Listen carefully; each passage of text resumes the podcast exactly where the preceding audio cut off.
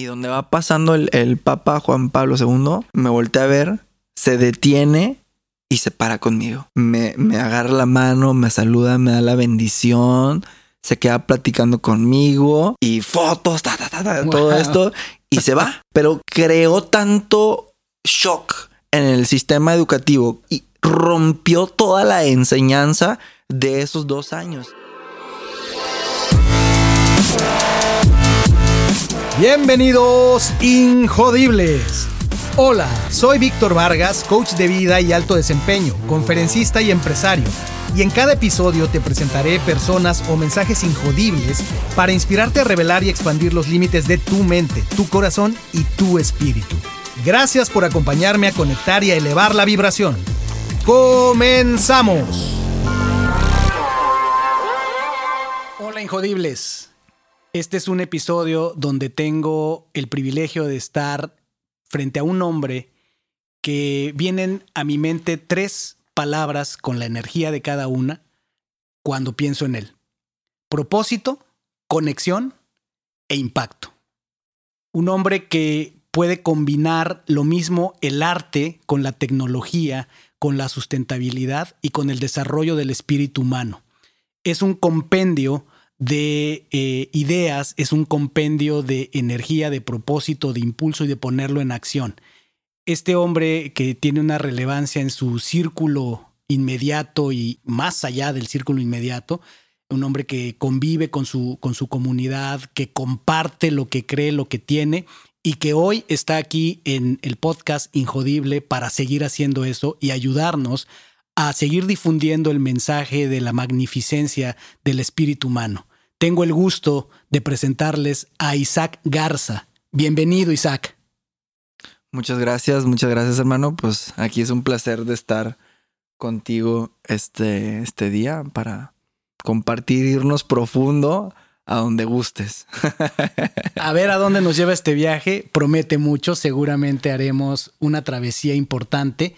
Y pues iniciamos en, en un, en un entorno muy particular, un entorno muy cargado de, vibración, de energía, en el estudio que tiene Isaac Garza aquí en San Pedro Garza García, donde eh, para los que me escuchan, eh, estamos rodeados de instrumentos musicales, de, mucha electrónica, estamos rodeados de mucha tecnología para los proyectos, eh, esa parte de los proyectos que Isaac tiene. Y bueno, aquí es donde se está dando esta conversación y, y ya nos platicará Isaac más adelante qué hace con todas estas maravillas tecnológicas. Isaac, en, en Injodible creemos que no hay nada más inspirador y poderoso que conecte a los seres humanos que su propia historia. Y todos tenemos una historia de héroes. Todos, cuando digo todos me refiero a la totalidad, no importa de dónde vengamos, dónde hayamos estado, qué hayamos hecho, todos tenemos una historia de héroe. Si esta fuera el libro que escribiríamos con tu historia épica y empezáramos con la frase poderosa de érase una vez, ¿cómo la continuarías con tu historia, Isaac? Hace una vez, esta, este muchacho, niño joven llamado Isaac, que le toca, bueno, ahí no sé, vamos a meternos profundo así rapidito, de decir, le toca ser hijo de Rolando, de Nora, este, me toca nacer en una, pues vamos a decir, línea familiar que tiene mucha presencia y este, en el, en el mundo empresarial aquí en, en, Monterrey. Entonces, llego, pues, estamos chiquitos, ¿no? Estamos apenas empezando a, a, mimar y a observar y aprender y estamos en, en nuestro proceso de crecimiento.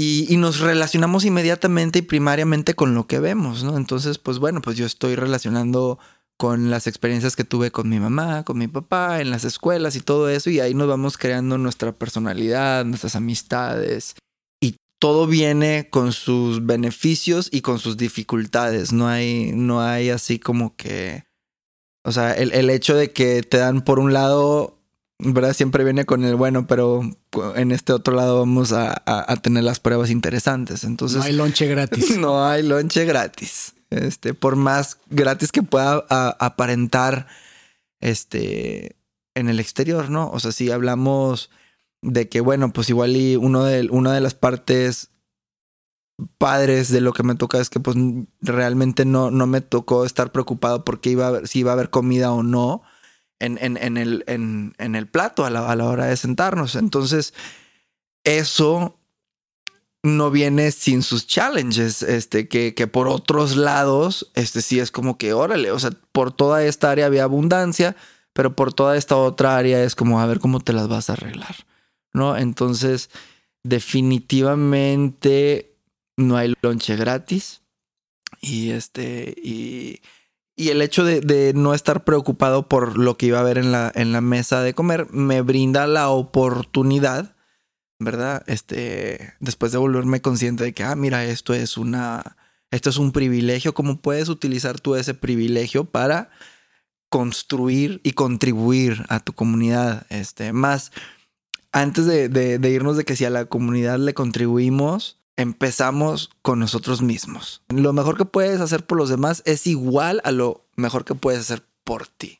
Entonces todo trabajo empieza con uno mismo. Con uno mismo. Isaac, y entonces, en este entorno en el que ya nos, ya, tocaremos más el tema, si te toca o eliges eh, llegar a este mundo, entiendo, eh, Rolando y Nora, estos padres que, que, que, la vida te da, infunden en ti un sentido de conciencia, infunden en ti un sentido del por qué y para qué de las cosas, más allá de eh, decías tú, de, no tener eh, ciertas preocupaciones en cosas básicas, pero eso no quitó que desde, desde chico empezaras a generar una conciencia tal vez eh, por tus padres, influencia de tus padres. Pues no necesariamente, porque me, me tocó vivir una vida muy, vamos a decir, normal en el espectro de las cosas, de, de las enseñanzas típicas de esta área del país, ¿no? Este, mis papás se divorciaron cuando yo tenía siete años. Entonces ahí me tocó empezar a vivir ciertos challenges distintos. Sí, sí puedo decir que mucho más adelante en, en mi vida, este, mi mamá, a ella le tocó vivir una experiencia muy interesante, cercana a la muerte, en el cual cuando ella estaba chiquita se empezó a ahogar y este, y ella literalmente vivió lo que muchos platican y se ha comprobado científicamente que es algo que le, que le, pasa a muchas personas cuando tienen esas experiencias este, cercanas a la muerte, que es de que empiezas a repasar toda tu vida como en un resumen y luego te ves a ti misma, tipo, te, tu espíritu se sale de tu cuerpo y puedes observar la escena donde estás tú actualmente y luego ves de que el túnel y la luz y todo eso. Entonces a ella le tocó vivir eso antes de que nos tuviera. Entonces eso fue algo que le despertó muchísimo en el espectro espiritual de, de cosas que no nos enseñan, que, que, que, que llegan a nuestras vidas a través de vivencias. Entonces, gracias a esa nota de, esa experiencia que tuvo mi mamá, ella empezó como a indagar en todo este mundo espiritual y yo me acuerdo de, de, pues ya como haber tenido como unos que 19, entre los 19 y 20 y pico de 23 de años, vamos a decir, que ella andaba con chamanes, este, haciendo limpias en la casa y esta persona que podía platicar con los ángeles y como todos estos tipos de temas. Claro. Más yo ya no vivía con ella, pero sí, sí tenía este como acceso a eso a través de mi mamá. O sea, sí fue influenció un poco en, en, ese, en ese espectro.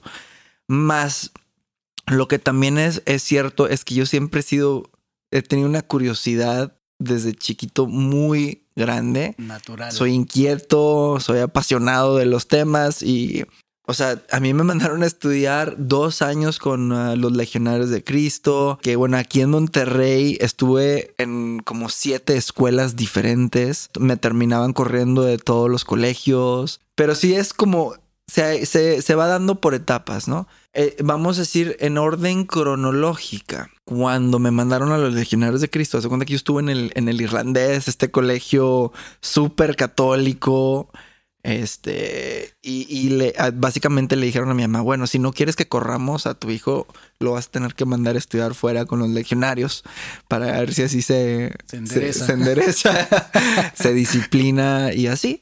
Entonces, estando allá, pues definitivamente fueron dos años consecutivos Fuera del país. fuera del país, en Estados Unidos, en, ah, en una ciudad, bueno, en un estado que se llama Wisconsin, un pueblito que se llama Edgerton, medio de la nada. Y en este colegio es de puros hombres, este, tienes a sacerdotes, tienes a encargados de ti, estás como aislado completamente del mundo. Estamos hablando de tiempos donde las computadoras eran de floppy. Entonces, a los 13 años, Ya había modems que hacían ruido. se me hace que todavía ni eso, todavía ni eso. Porque Todavía ni el internet. Ajá, o sea, el internet no estaba desarrollado en ese punto. Las computadoras tenían programitas y cositas que podías usar como in-house, pero esto de estar conectado todavía no. Y sí, o sea, me, me, me- este, este cambio de contexto fue muy fuerte para La mí. encomienda era propiciarte un aprendizaje que coadyuvara tu disciplina, entendimiento, que te hiciera más sociable, acorde al- a la expectativa. Y, y me imagino que habrá sido un- una, una experiencia que te habrá marcado. ¿Qué, qué- qué Sí. recuerdas de esa experiencia con los eh, eh, legionarios? Este, a mí me mandaron porque ya no sabían qué hacer conmigo y fue como vamos a mandarlo allá y es una manera de sacarlo del contexto de donde está. Y también fue algo que, pues a los 13 años es una, o sea, estaba muy pequeño, o sea, yo sí, sí creo, sí me dolió mucho este, pues, despechamiento de, con tu madre y de todo lo que estás acostumbrado así, a como que te llevan a un contexto donde, bueno, fl- flétatelas tú mismo y a ver cómo te las arreglas allá, ¿no? Sin duda una experiencia que tiene un espacio importante en tu vida, en, en, en qué se fue forjando allá. ¿Hubo algún personaje que recuerdes en particular de esta, de esta experiencia? para ese entonces las personas era como yo era un caso de una persona que pues que, que, que, era problemática. O sea, no, no había definiciones más que negativas para decir este es un tipo de persona conflictiva, problemática, etcétera, etcétera. Y así entonces era reconocido como el niño más mal portado de la escuela. Pues hace cuenta que si que alguien encarna el diablo aquí en la escuela, pues es Isaac. O sea, literal. Tan así era que el día que eh, era cuando el Papa Juan Pablo II todavía estaba este, en funciones. en función. Y este, el día que él cumplió años, por motivo de su celebración de cumpleaños, descastigaron al colegio entero del fin de semana. O sea, si tú te portabas mal, los fines de semana no podías salir a el outing. Yo me la pasé el 95% del año, tipo, sin poder salir, gracias a, a mis comportamientos. Entonces, ese fin de semana descastigaron al colegio entero, excepto a mí. Tan así, o sea, y, no había ni personas que se quedaran a, castigarme.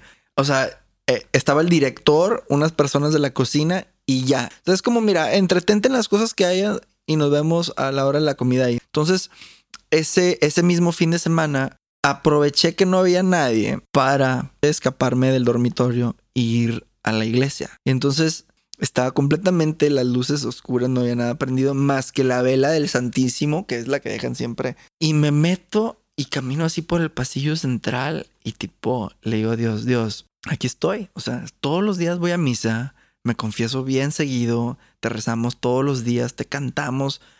Por favor, dame una señal para saber que estoy en el camino correcto. O sea, dame una señal para saber que aquí estás.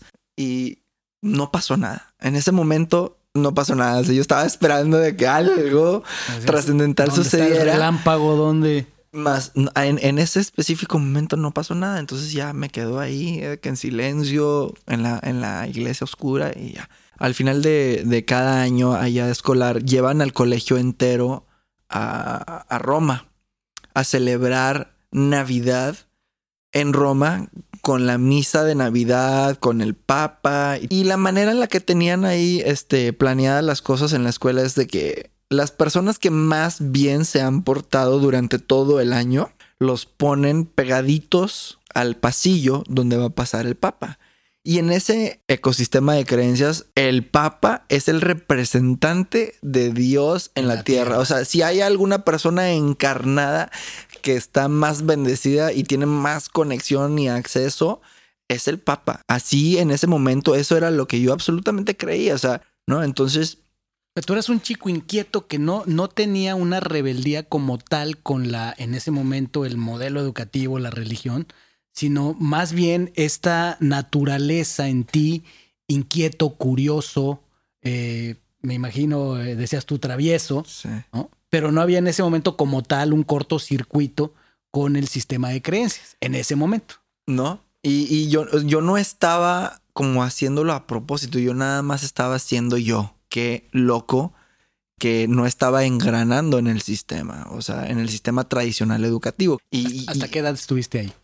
¿En dónde? En, ese colegio. En ese colegio, pues estuve eh, de, de, 13 y 14 años, o sea, estuve dos años.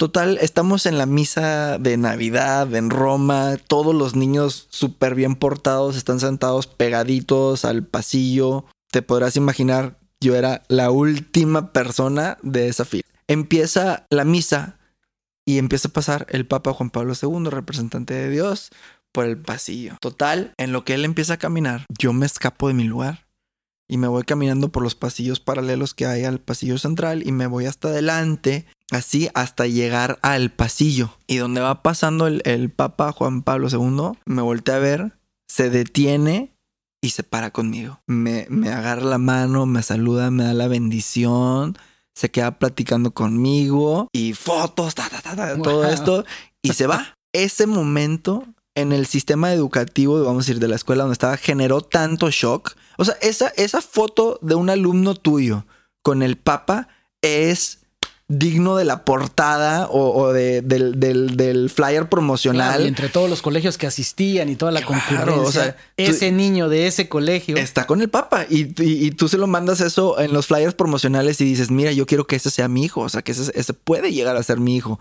Pero creó tanto shock en el sistema educativo y rompió toda la enseñanza de esos dos años. Y yo, o sea, observé esto, pues porque la foto nunca apareció, o sea, yo la tengo en la foto, ¿no? Pero esa foto nunca apareció en el anuario, de nada, o sea, nunca nada. Entonces, como que trataron de esconder que eso había sucedido porque... Era tan fuerte la imagen que ellos tenían de ti que no fue, no, no fue la publicación estrella que hubiera podido ser. Pues porque Dios ya, o sea, dentro de lo que ellos enseñan, son los que son obedientes, son los que merecen todo este tipo de cosas y conexión con Dios y el representante de Dios y todo. O sea, ellos lo merecen. Los que no están de acuerdo a las reglas que estamos enseñando no lo merecen. Pero entonces el que menos supuestamente lo merecía de todo el colegio está con el representante de Dios. ¿Sabes? O sea, como que, ah, ah, ah, no, esto no lo pueden saber los demás porque luego van a decir, que, con la enseñanza de la escuela. Habiendo podido haber otra interpretación de qué hay ahí sí. que se, se, dan todos estos elementos para que este niño, que era el que menos podría haber estado cerca del Papa, cómo se da. Y, y bueno, pues la, regla, el sistema, la forma de pensar lo toma de esta manera donde no le dan a la, no dan a la luz este, este evento tan singular. Totalmente. Wow, qué experiencia. Entonces tocaste la mano de Juan Pablo II. Me tocó conocer y estar en contacto directo y tener el privilegio tipo de recibir la bendición directa del representante de Dios de la religión en donde nací. Entonces, ¿y qué, sentiste algo cuando lo viste? Lo que, lo que entendí gracias a eso, a esa situación, a esa bendición de poder haber vivido eso, la enseñanza es que el amor de Dios es incondicional. O sea, yo, yo totalmente y firmemente creo que el amor de Dios es incondicional. Y te voy a decir cómo lo justifico ahí. Si nosotros como seres mortales tenemos la capacidad de amar a nuestros hijos incondicionalmente, o sea, tu hijo puede hacer o deshacer, mas siempre lo vas a amar. Siempre lo vas a amar porque es tu hijo.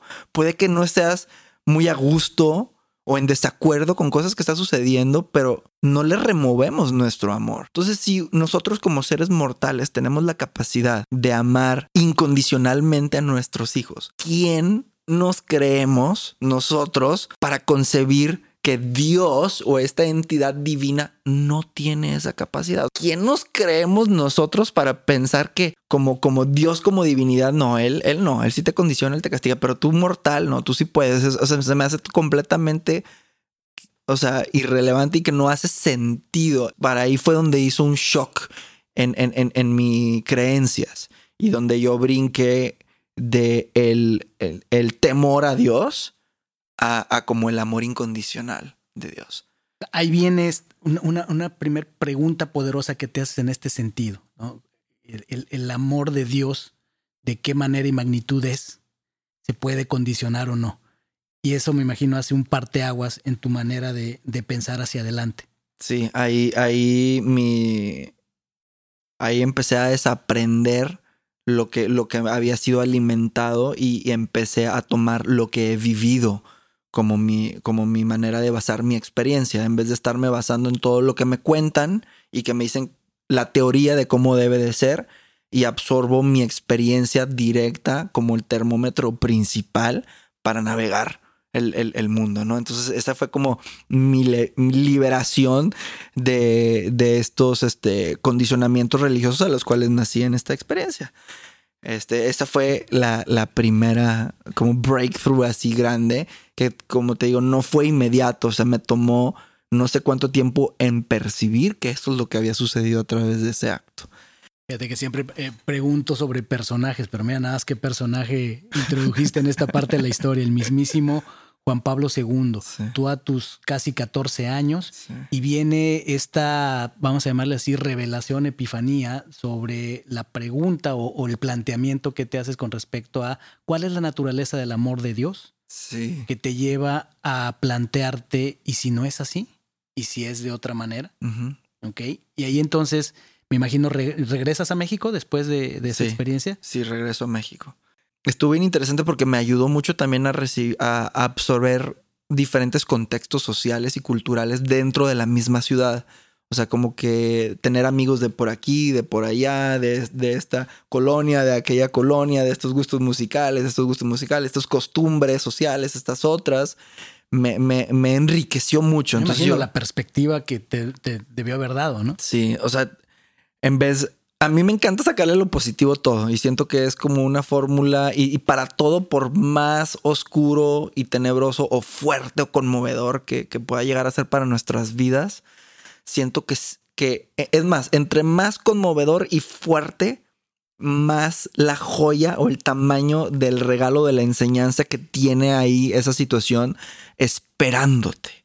Más tenemos que brindarnos la oportunidad de poder percibir eso, porque nos podemos quedar enrolados en el rol de víctima de que pobrecito de mí, todo esto me pasa a mí, porque yo, y na, na, na, y, y, y ahí no vamos a aprender nada. Si, nos, si, si, si soltamos un poquito la, la, la perspectiva de víctima y aprendemos a perdonarnos y a perdonar todas esas situaciones y podemos así al perdonarnos distanciarnos como de, de la tormenta emotiva que las situaciones nos causan y podemos percibir desde un lado más objetivo y más distanciado y decir, ándale, ahora sí, pero me necesito salir de la tormenta y para salirme de la tormenta necesito perdonarme y perdonar.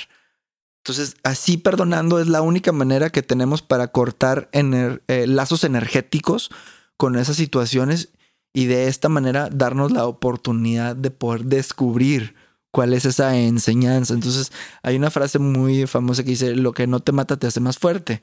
Entonces, definitivamente creo que las cosas fuertes que nos suceden en nuestras vidas, si nos damos la oportunidad de poderlo ver o, o nos tenemos la curiosidad suficiente para tratar de encontrar la enseñanza escondida detrás de eso que nos ha sucedido, nos volvemos mucho más resilientes ante cualquier cosa de la vida. Y es lo que al final del día nos forja. O sea, sin, sin esas situaciones fuertes en la vida no seríamos quienes somos ahorita. En, la infancia, en, esta etapa que nos cuentas, eh, pues nos, compartes, es, es, el mundo tratando de, de, hacerte entrar a un molde. Tienes estas experiencias, vas al extranjero, vives esta experiencia con los legionarios y tienes esta, esta, este entendimiento, esta revelación a partir de esa experiencia en el Vaticano este, y preguntarte acerca del amor incondicional de Dios, ¿no? Y por ahí empieza. Cuando regresas, ya me imagino más centrado en la adolescencia, por allá más allá de los 14 años, es eh, ya, ya no es tanto el mundo queriéndote amoldar, es tú ya empiezas a, explorar, empiezas a entender cuáles podrían ser las, las eh, batallas internas, los, las experiencias de donde extrajiste esas, esas, esas perlas que se fueron dando en los siguientes años. Sí, bien interesante que, o sea, estar aquí contigo y que me lo estés poniendo de esta manera porque me alcanzo a percibirlo como capitas, ¿no? Vamos a decir que esa primera capa eh, resolvió o abrió la llave del tema en cuestión de, religión y de creencias hacia lo divino, ¿no? La siguiente capita que viene es una capita hacia la estructura y creencias sociales. O sea, esa fue como la segunda llavecita de, de, de, un, de momentos que me marcaron mi vida de, de muy joven, este, que yo puedo percibir como marca, o sea, que marcaron pauta para lo que venía, ¿no? Entonces, hablando de, este contexto social, amigos por todos lados, diferentes tipos, colores, sabores, costumbres, etcétera, que al final del día este fue como, como le puse, una, una campaña de public relations exitosísima que obviamente no fue planeada de esa manera. Más gracias a eso, tengo amistades por todos lados, ¿no? O sea, gracias a haber estado en tantas instituciones diferentes. Tantos contextos, Tengo amigos por todos lados y, y estoy muy tipo agradecido porque haya sido así. A todos se les saca algo positivo. Este, entonces, ¿qué sucede ahora en el contexto social? Pues bueno, con esta onda de la rebeldía y las travesuras y todo, yo siempre me puse a explorar más allá de, de lo límite de lo permitido. Entonces, en ese momento, más o menos como a mis 16 años, este, pues yo empiezo a explorar el mundo de las drogas, ¿no? Y, lo que hice pues fue empecé a fumar marihuana. Entonces, eso era, híjole, era... No, no, no, no, no. O sea, en ese momento, en esa etapa que estaba viviendo la sociedad, o sea, si tú fumabas o algo era ultra mal visto. O sea, no había la información que hay hoy en día, no había todos los estudios científicos, no había esta como globalización de que, de, de, de como un conocimiento colectivo donde ya es mucho más aceptado. No, ahí era vetadísimo, era algo tremendo. Entonces, nada, andamos unos amigos y, y yo echando el rol, fumando y así. Total, pues nos orilla un policía porque yo pensé que íbamos muy rápido, no sé qué, total nos terminan llevando, nos, nos meten, nos meten al, al, al, bote y bueno, ahí tenía la, mis papás tenían la, mi mamá tenía la posibilidad de haberme sacado de ahí, pero eligió no, eligió que, que se quede ahí lo que le toca para que viva la experiencia, la este, que, le, que la consecuencia de sus acciones, etcétera, etcétera. Lo que más me marcó de eso es que antes de que esto sucediera, antes de que nos cacharan la policía, porque luego nos publicaron al día siguiente en periódicos sociales. No podían decir nuestro nombre con apellido porque éramos menores de edad, pero lo ponían tan específicamente claro todo lo que sí podían decir que sabías que era yo, ¿no? Y sabías que, mis amigos con los que estaban, o sea, era, era, no había manera de, de esconder eso. Entonces, lo que más me conmovió de todas estas cosas no fue el hecho de que haya fumado marihuana, etcétera, sí, fue el hecho de que antes de eso yo vivía como esta realidad social donde yo tenía muchos amigos, demasiados conocidos y conocidas, estaba como, vamos a decir, en, en, en, en, el mero meollo de la sociedad sanpetrina. Y si yo hacía una fiesta, venían un chorro de personas de todos este forma. o sea, era, era como este sueño social de la persona popular dentro de, de esta estructura y realidad. La conformidad. Sí. En, el, en el círculo en el que te movías. Claro, y que, sabes, puras personas, ya sabes, que hoy en día, pues bueno, ahora meten a los hijos a las escuelas de, a tales escuelas porque quieren que los hijos estén con estas otras personas que están ahí para que se lleven y hagan amigos y hagan conexiones que igual en el futuro les pueden ayudar este, en, en el desarrollo de su vida empresarial y profesional, etcétera. O sea, todo, todo tiene un porqué ahora. Premeditado. Exacto. Entonces, este, en ese aspecto, lo que, lo que más me conmovió y que fue algo que sufrí, o sea, sí, sí me causó bastante dolores, de eh, ser esta persona con todo este interés de que, oye, pues tienes amigos por todos lados, muchos conocidos, todo el mundo quiere venir a tus fiestas, todo el mundo quiere juntarse contigo, etcétera, etcétera, a quedarme con dos amigos. O sea, en el momento que se publica esta noticia, eh, me, platicaron que personas se llevaron los periódicos a donde se juntaban en el campestre todos los viernes y estaban rondando los periódicos de que mira, no sé qué, na, na, na, na, na. Entonces, de, de, de, de, de ser una persona que todo el mundo se quería juntar contigo, de repente me abandonaron todos los que yo pensé que eran mis amigos. En ese, en ese momento yo consideraba que ellos eran la definición de amistad, ¿no? Este, o sea, o sea esa era mi realidad en ese momento, a quedarme con dos solas personas. O sea, ahí vivía la frase de dime con quién te juntas, te diré quién eres. Todo ese tipo de cosas. Entonces, personas que yo consideraba mis amigos cercanos ya no te contestaban el teléfono, ya no querían ser vistos contigo, ya, o sea, ya todo el mundo te había abandonado porque ya estabas manchado. Entonces, en ese momento, pues yo me acuerdo meses, o sea, de que, no sé, o sea, mi manera de distraerme era de que irme con un chofer en una suburban, quitaba todos los asientos y nada más ponía el asiento de mero atrás y era como, vamos a pasear nada más para distraerme, pero iba solo con el chofer de que de rol distrayéndome como tratando de hacer algo para, para no quedarme lupeado en el sufrimiento de que ya no tengo amigos, nadie quiere juntarse conmigo. Claro, porque tienes este golpe de realidad donde todo el espectro social se desvanece ante el, ver quién en verdad está ahí. Ahorita que decías esto, recuerdo esta, una frase de Martin Luther King que decía en los, en los peores momentos lo que más duele no son las palabras de los enemigos, sino el silencio de los amigos. Wow. Absolutamente tienes este golpe de, realidad. Sí, ese golpe de, de, realidad lo que me hizo ver es cómo el sistema actual social, o sea, vamos a decir, la manera en la que se evalúan las personas para decir aceptables o inaceptables, este, jodibles o injodibles.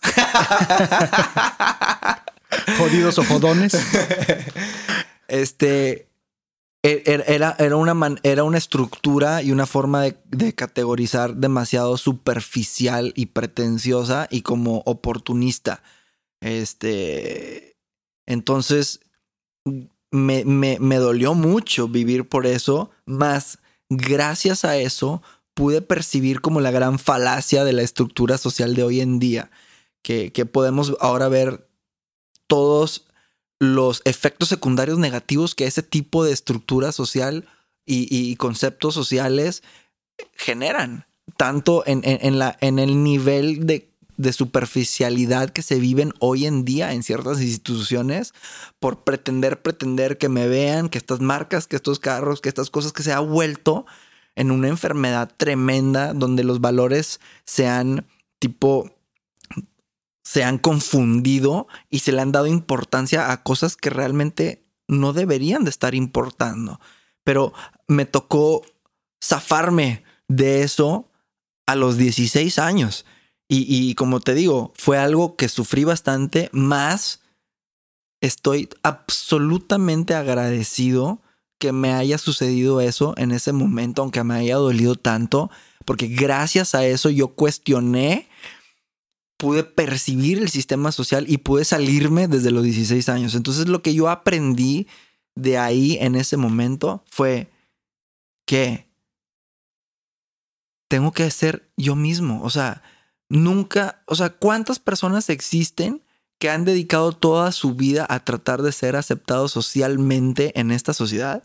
Que hasta hoy en día, no sé, ya pueden ser padres, madres, abuelos y siguen metidos en eso y la infelicidad que eso les ha causado. Porque a la única persona que podemos hacer felices y tenemos el poder de hacer felices es a nosotros mismos. Entonces imagínate dedicarle... eso ya es mucho decir. Es mucho decir. Imagínate dedicar tu vida entera para irte a enterar a los 80 años que todo eso estaba mal porque nunca pudiste hacer feliz a nadie más. Y en el intento de hacer feliz a los demás, te olvidaste de ti mismo pusiste al exterior primero que a ti. Entonces esa gran enseñanza en golpanazo de la vida me, me, llegó a los 16 años Y yo dije, ¿sabes qué? Me vale madre lo que la gente piense. O sea, yo voy a ser yo porque ya, ya me di cuenta que todos estos amigos y amistades y estructura es una falsedad. Entonces ya me doy cuenta que yo no puedo hacer feliz a los demás y que yo no puedo complacer a los demás y que no me importa. Que no quiero. Que tampoco me importa porque digo, oye, pues si, si así de fácil te desechan, entonces qué tan reales son esas amistades dentro de esta estructura, dentro de esta realidad. Entonces empecé a cultivar las amistades reales, que fueron las personas que no me abandonaron en las malas, y, empecé a, cultivar una relación conmigo mismo, como en, en, decir, ya no me importa lo que los demás piensen, voy a hacer las cosas porque a mí me importa. Y eso a los 16 años.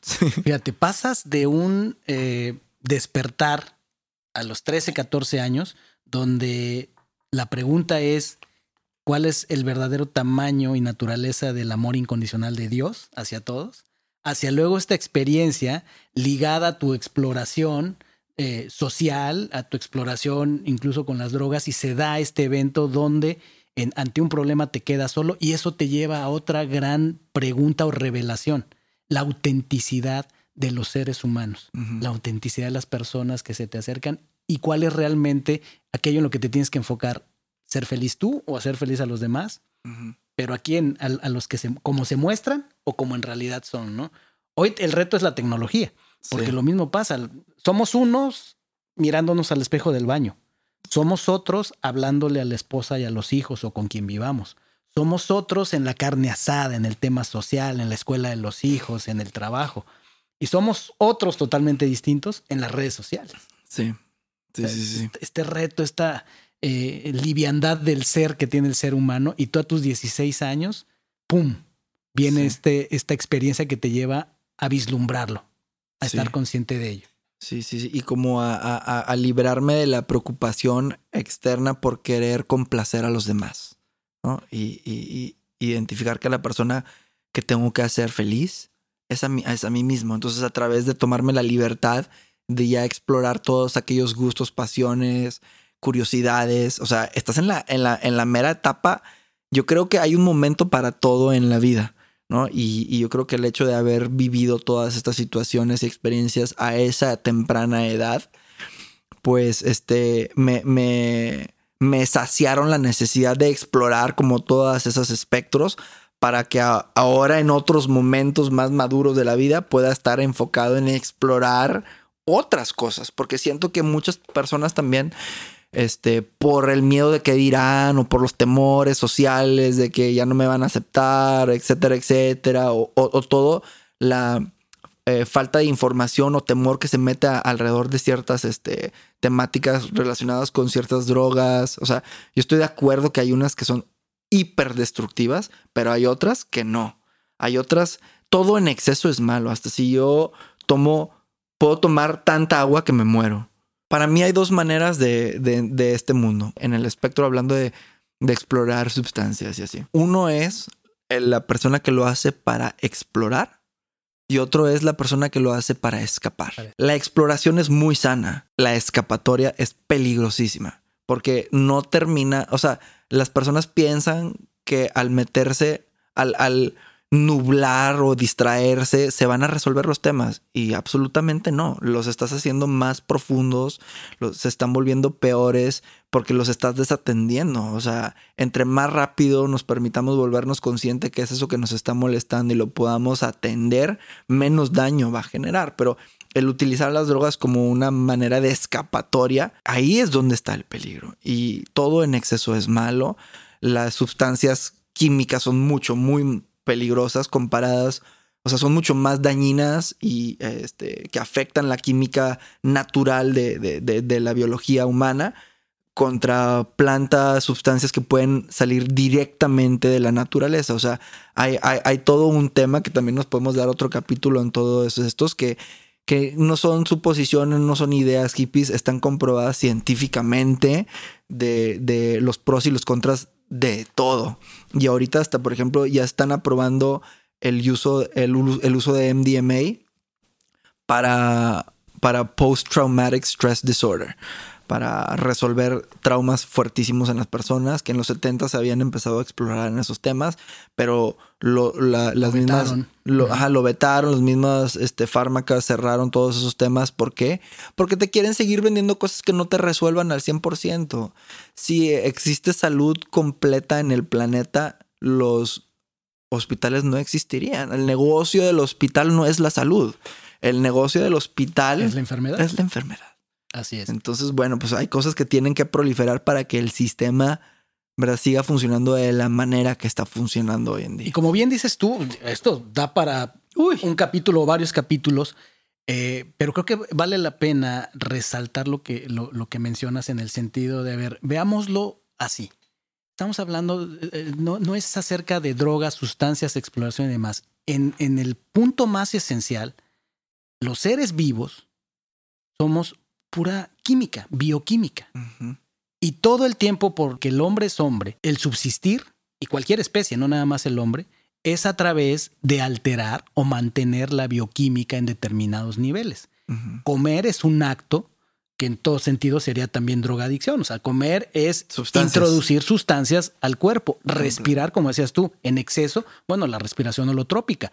Respiras de tal manera cierto patrón que puedes incluso llegar a, a ciertos niveles de estimulación como si hubieras consumido sustancias. Absolutamente. El tema es, eh, sin pretender poner de bueno o de malo nada, Exacto. es eh, que es parte de lo que estamos entendiendo con eh, la apertura de la mente, con el avance de la ciencia. La- las neurociencias nos han mostrado muchísimas cosas que hoy día ya lo respalda una imagen eh, por computadora del cerebro que nos dice, ah, sí, esto era lo que decían los, los de la India, lo que decía la filosofía tal, que ahora lo vemos eh, ya plasmado en, en aparatos que lo, que lo comprueban. Pero el tema es bioquímica, ese es mi punto. Lo que voy Sí. es todo el tiempo el ser humano, tomar un café, ¿qué, qué pretendemos con, con tomar un café? La mayoría pretendemos un cambio en nuestras percepciones, despertar, eh, sentirnos mejor, eh, comer, beber, cualquier Sí. situación eh, que tiene que ver con lo que nos ponemos en, en contacto con la fisiología, lleva una, un impacto, una alteración en todo, en todo nuestro sistema interno. Entonces, ya más allá son interpretaciones también eh, contextuales de en qué sentido, con quién lo hago, saber qué sustancias y demás, pero en esencia el ser humano todo el tiempo está buscando eh, alterar o balancear su Sí. bioquímica. Sí, claro. Sí, o e- enriquecer la experiencia, ¿no? Este, a través de, de muchas cosas. Ahí, ahí sí hay, hay un tema interesante nada más de por qué ciertas cosas son legales y por qué ciertas cosas son ilegales. Que ya ahí nuevamente yo creo que tocamos el, el punto muy interesante de mantener un sistema Claro. en operación. Los intereses crean. Ajá, exactamente. Que, que, que está bien interesante, yo creo. Después nos podemos profundizar en eso si es un tema que, que te gustaría. Más definitivamente hay algo ahí bien interesante. Entonces, Sin duda. pues vol- vol- volviendo un poco a, a- a eso y cómo en ese momento eso me causó este despertar, yo creo que en, en mi juventud ese fue un momento que marcó una pauta muy fuerte en, en mi vida en el cual yo me empecé a tomar como más libertades de, de ser y expresarme de la manera que, que yo soy, o sea, sin, sin temor al que dirán, sin eh, querer ah, satisfacer este, o complacer a las personas en el exterior, sino nada más como yo permitirme vivir mi experiencia sin tanta importancia o, o- o desgaste de energía en el exterior y más de que por pasármela bien yo. Cambia tu forma de verte a ti mismo, tu autoconcepto, y cambia, si entiendo bien, tu forma de relacionarte De a partir de ahí. El tipo de personas con las que te relacionas y el cómo te relacionas, ¿en qué sentido cambió? Autenticidad.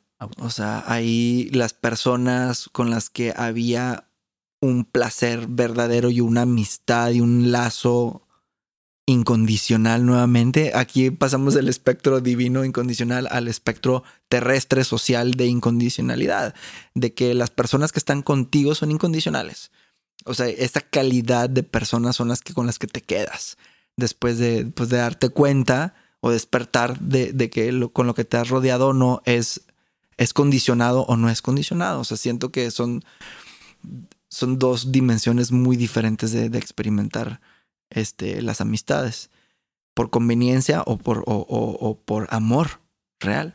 Entonces, en ese aspecto, pues me, me, empecé, empecé a tener unos lentes diferentes para percibir qué es lo que valoro yo de las personas que me rodean, ¿no? Y entonces, pues de, esa manera, pues em, empezó todo otro ecosistema, nació y, y germinó todo otro ecosistema social de amistades en las cuales eran pues mucho más profundas y reales, incondicionales y así bien bien, bien bonita en, en ese aspecto. Y por este camino ya, en este punto de tu historia ya empiezas a entrar que en los 20, me imagino. Eso pasó alrededor de los 16 años, pero pues en, el cambio sí, o sea, 16, 17, 18, ahí ya estaba ya en otro contexto social completamente diferente. Hay personajes, mentores, eh, enseñanzas que te encuentras en el camino, libros, ¿qué, influye después en ir formando esa, esa mentalidad que ya se iba gestando, esa apertura que ibas teniendo? ¿Qué te encuentras en el camino que sea una buena referencia? Pues en, en, ese aspecto yo, gracias a mi curiosidad y también como las oportunidades de que ya sabes que el, el, universo, como lo queramos ver, nos pone las cosas en el camino como para poder nos pone las señales y las personas en el camino, pero es nuestra tarea identificarlos y actuar en, ellos. Más yo tenía una curiosidad eh, insaciable de, de, como, como mística. O sea, me acuerdo que mi mamá tenía unos amigos que tenían una tienda de importaciones de cosas de India, de Tíbet, de Nepal y todas estas cosas. Y ellos estaban haciendo un viaje eh, a Tíbet en grupo. Entonces me entero de esto y yo le digo a mi mamá, me encantaría ir, yo quiero ir.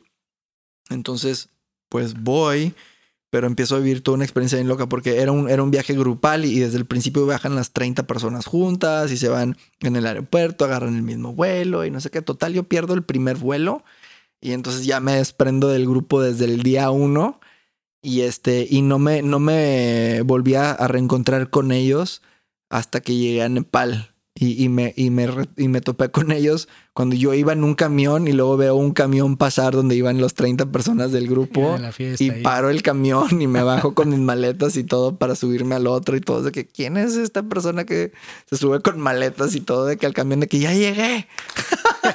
ya me imagino la escena. Sí, sí, sí. Este, loquísimo. ¿Y, ¿Y por qué quería yo ir allá?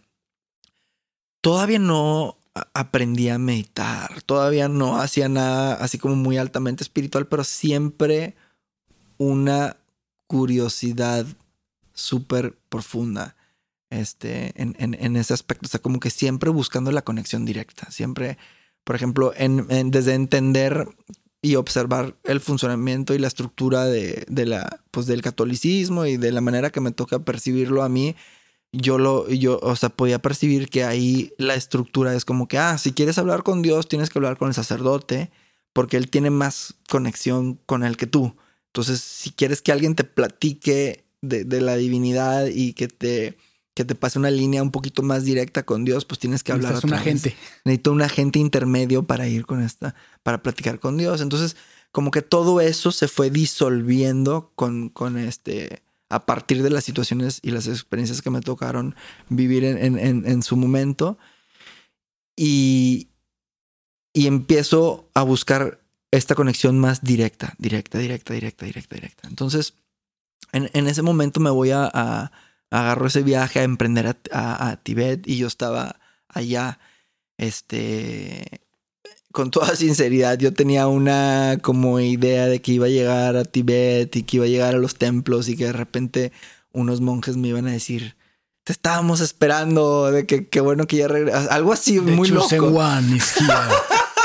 o sea, yo estaba como esperando todo este tipo de cosas, eh, de, vivir experiencias extraordinarias y dije, bueno, ¿por qué no? O sea, la expectativa era alta. No, cuesta, no cuesta más soñar en grande, ¿no? Entonces, pues me fui para allá y definitivamente no sucedió eso.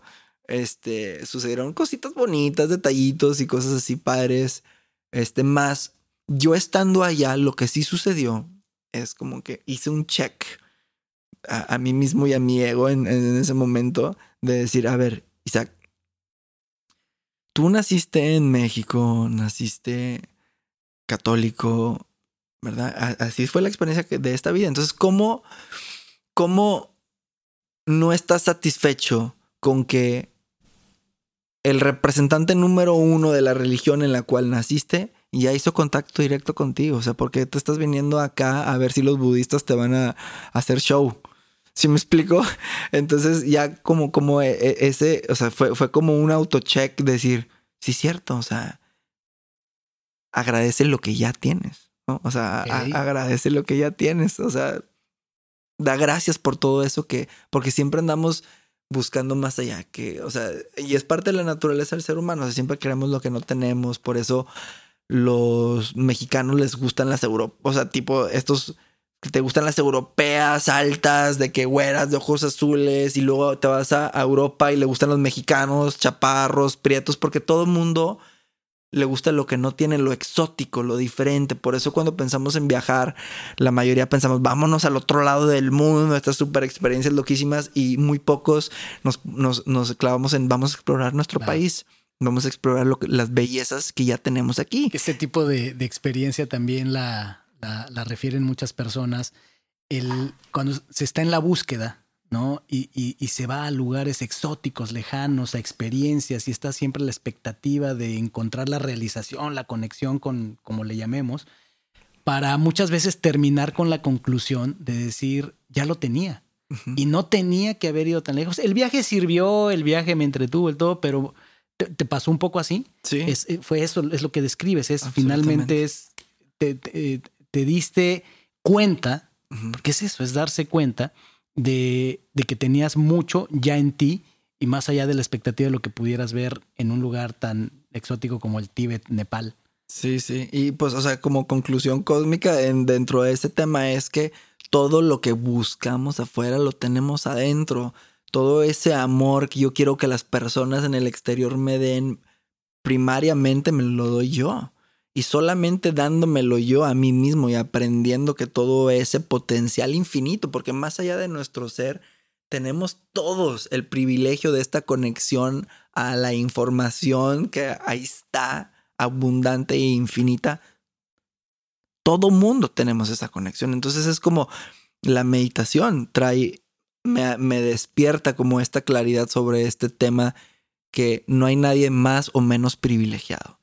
O sea, pudiera aparentar en las, en las situaciones terrestres de la tercera dimensión que algunas cosas son privilegiadas y otras cosas son menos privilegiadas, pero como dices, no hay lonche gratis y aquí te dan por un lado y te quitan por el otro. O sea, entonces...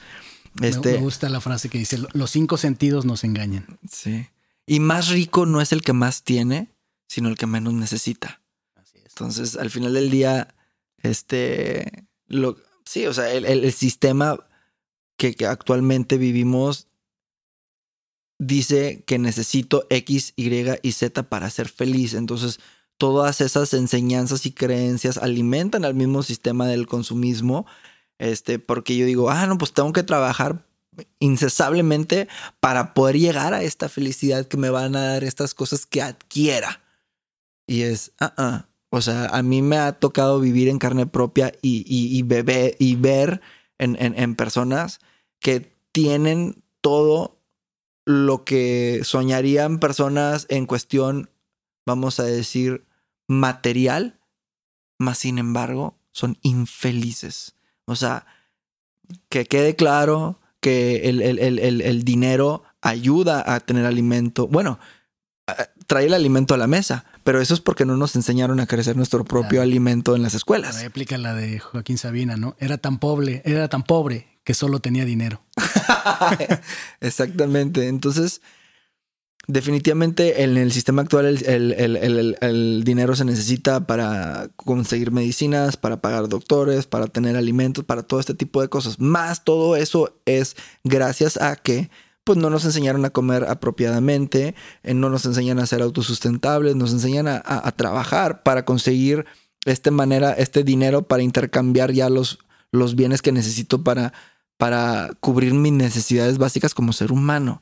Entonces yo creo que ahí, ahí hay todo otro tema nuevamente al cual nos podemos... Otro orden de ideas. de, qué mundo visionamos, ¿no? Y cómo, cómo pudieran cambiar las cosas. fíjate, este Isaac, que vivió la experiencia de una infancia donde eh, había elementos que le invitaban o que lo guiaban para comportarse de cierta manera. Eh, luego eh, regresas a México después de estar un tiempo con los legionarios, regresas y tienes ahora esta experiencia de una sociedad como la regia en una edad adolescente, relacionándote como lo haría un adolescente a esa edad y eh, llegando a la conclusión de muchas relaciones superficiales que no resistieron la prueba de estar contigo cuando necesitabas. Eso te abre una manera de pensar sobre ser auténtico contigo mismo, pero buscar relaciones auténticas. Y todo esto, que ya llegas al viaje a Nepal con una idea que, si te entiendo, ya empezaba a, tu búsqueda más concreta hacia lo, hacia lo espiritual. A esa edad, la duda que me viene es, no habría mucha gente, muchas personas eh, así a tu alrededor. ¿Cómo eran ya entonces tus relaciones, por ejemplo, románticas? O sea, ¿qué tipo de personas sí entraban en tu radar? Que no me imagino hubiera muchas que tal vez estuvieran en esa misma frecuencia. A lo que voy con todos estos temas de platicarte de Tibet es, es, esa, es esa realización, es este, traer la, o sea, recordarme que no necesitas a nadie para conectar con la divinidad. No necesitas a un intermediario. Todo eso está dentro de ti. Y entonces eso, eso lo fui entendiendo a través del tiempo. Más otro evento que sucede en, en mi vida ya más adelante, como a los... Fue, esto fue en el, en el 2006. En el 2006, esta ya experiencia fue como la, la culminante en, el espectro espiritual. Porque aquí, aquí, aquí me tocó poder llegar a ciertas conclusiones como muy poderosas y empoderantes al ser y al recuerdo de lo que somos, porque todos tenemos esa conexión y ese privilegio. Entonces, ¿de qué se trata? Pues yo estoy aquí en mi casa un día casual, en ese momento estaban muy de moda los correos de cadena. Entonces yo no ponía mucha atención a todos estos temas. Más entre todo ese ruido de cosas me llegó un mensaje y decía que al día siguiente iba a pasar una onda de energía, una ola de energía ultravioleta por el, por el planeta y que ese iba a ser un momento súper oportuno para que nosotros sembráramos nuestra visión, para que subiéramos a esta ola cósmica todo lo que queríamos que sucediera en nuestras vidas, a nuestros alrededores, en el mundo, etcétera, etcétera, etcétera. Entonces, me, cuando yo leo esto, lo siento y, y, es como hay algo de esto que creo absolutamente. O sea, entonces le hablo a un amigo y le digo, oye, mañana va a pasar esta onda y le digo, y, y si va a pasar, este que yo sí creo, yo quiero estar en la punta de la montaña para recibir esa onda, o sea, desde allá arriba. Y me dijo, le digo, ¿me acompañas? Y me dice, claro. Entonces, pues nos fuimos juntos al día siguiente. Empezamos a subir en la tarde. ¿Qué punto eligieron para subir? A la M. A la M de A la M. Este, pues es, eh, por eso considero la M, este, y por eso me tomo el, el privilegio y la libertad de considerarlo como patrimonio de la humanidad. Pero vas a la, a la M. Ah. ¿Y qué pasa ahí?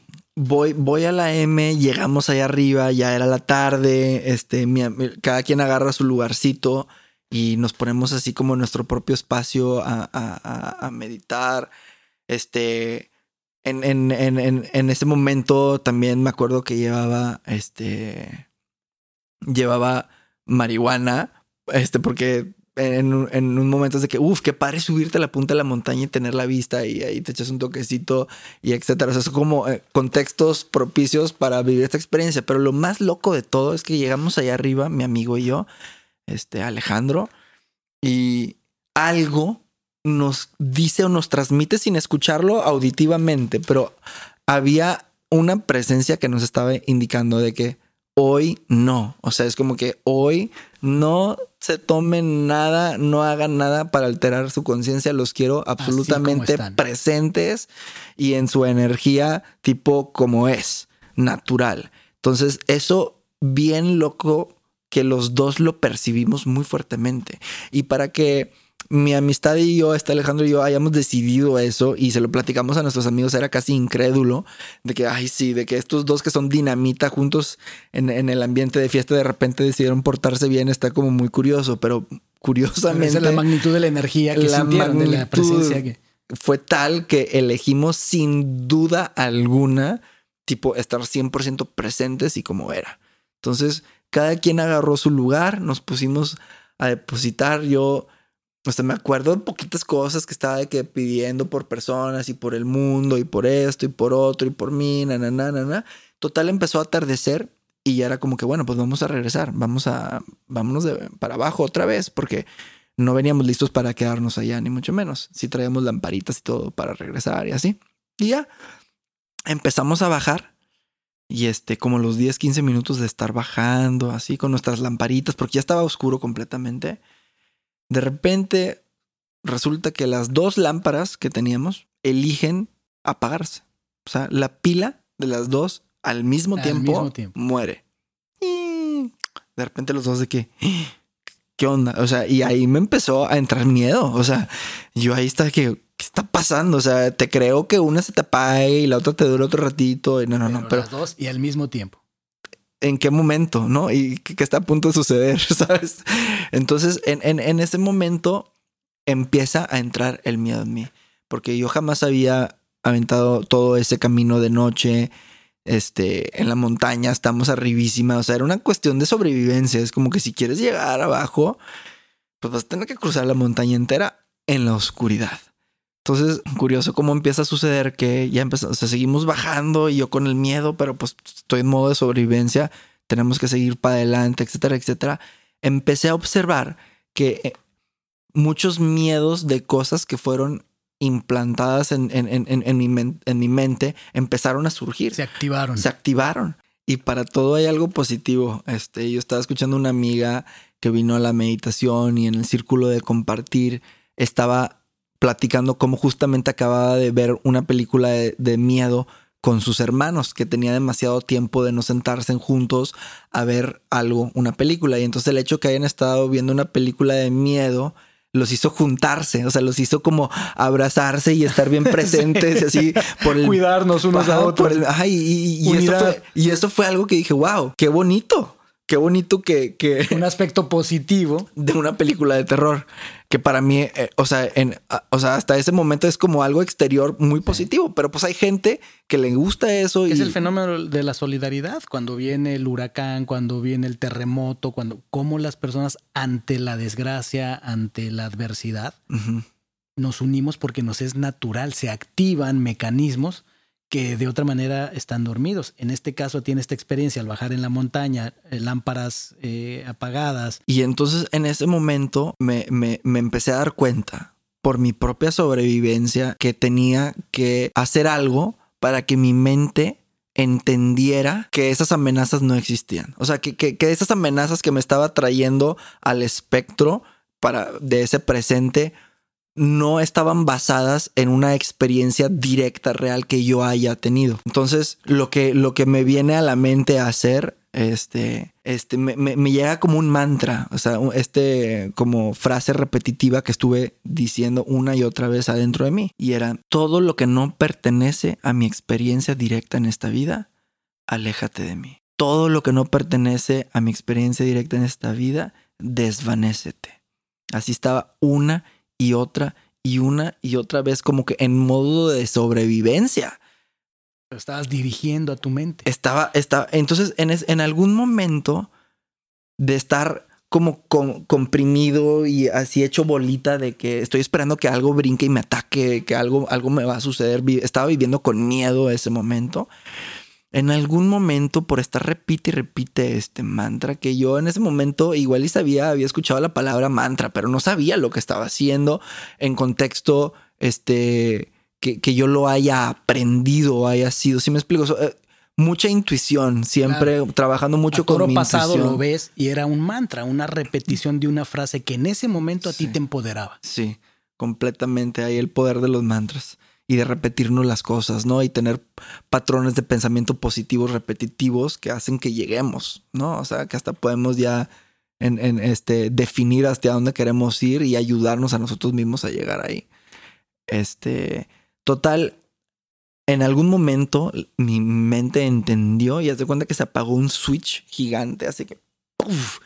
Vamos a decir, se volteó la tortilla y de estar en esta onda de temor comprimido, esperando que algo me atacara o se apareciera o así, se volteó la tortilla y me siento liberado, me siento en casa, me siento expandido, me siento protegido, me siento parte del todo.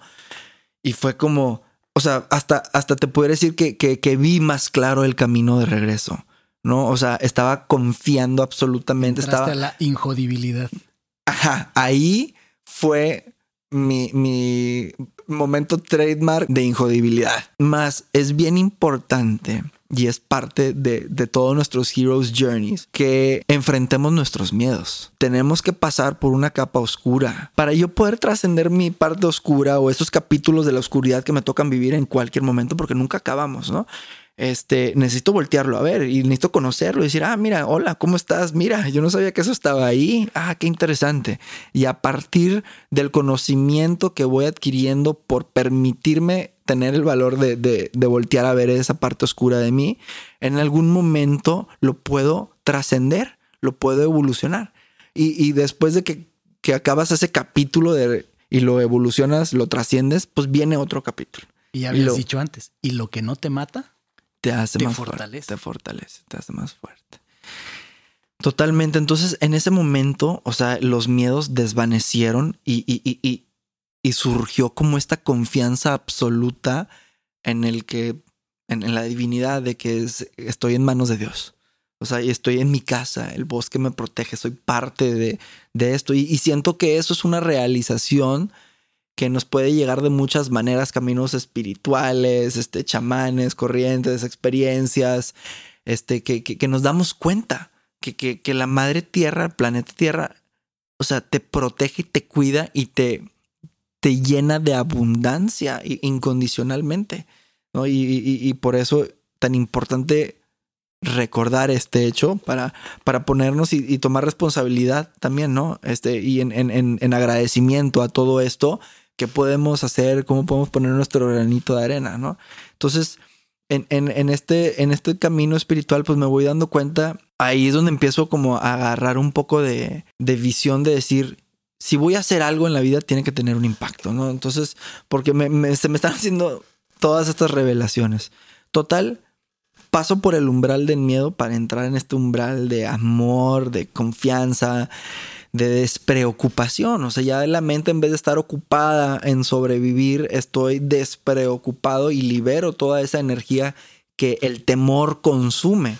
Y un ejemplo muy hermoso y poroso de, poner esta onda de cómo el miedo nos consume es qué pasa cuando te vas nadando al mar, te metes, de repente estás ahí bien a gusto y de repente te pesca una ola y unas corrientes y fuerte y estás a una distancia de la, de la orilla del mar, o sea, no estás ahí en, la playita cerca, tienes todavía todo un camino que recorrer.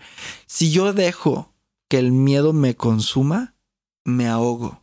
Y lo, y lo que a lo que voy ahí es que si tú estás en el mar y, y el miedo te gana, te ahogas. O sea, no puedes contra el mar, no podemos contra sus corrientes, contra sus fuerzas, contra, o sea, ahí es soltarte y fluir y confiar. O sea, si yo me suelto, me despreocupo, me destenso y, y, me pongo a la merced de las corrientes de algo más grande que yo, ¿verdad? Voy a sobrevivir perfectamente bien y puedo flotar.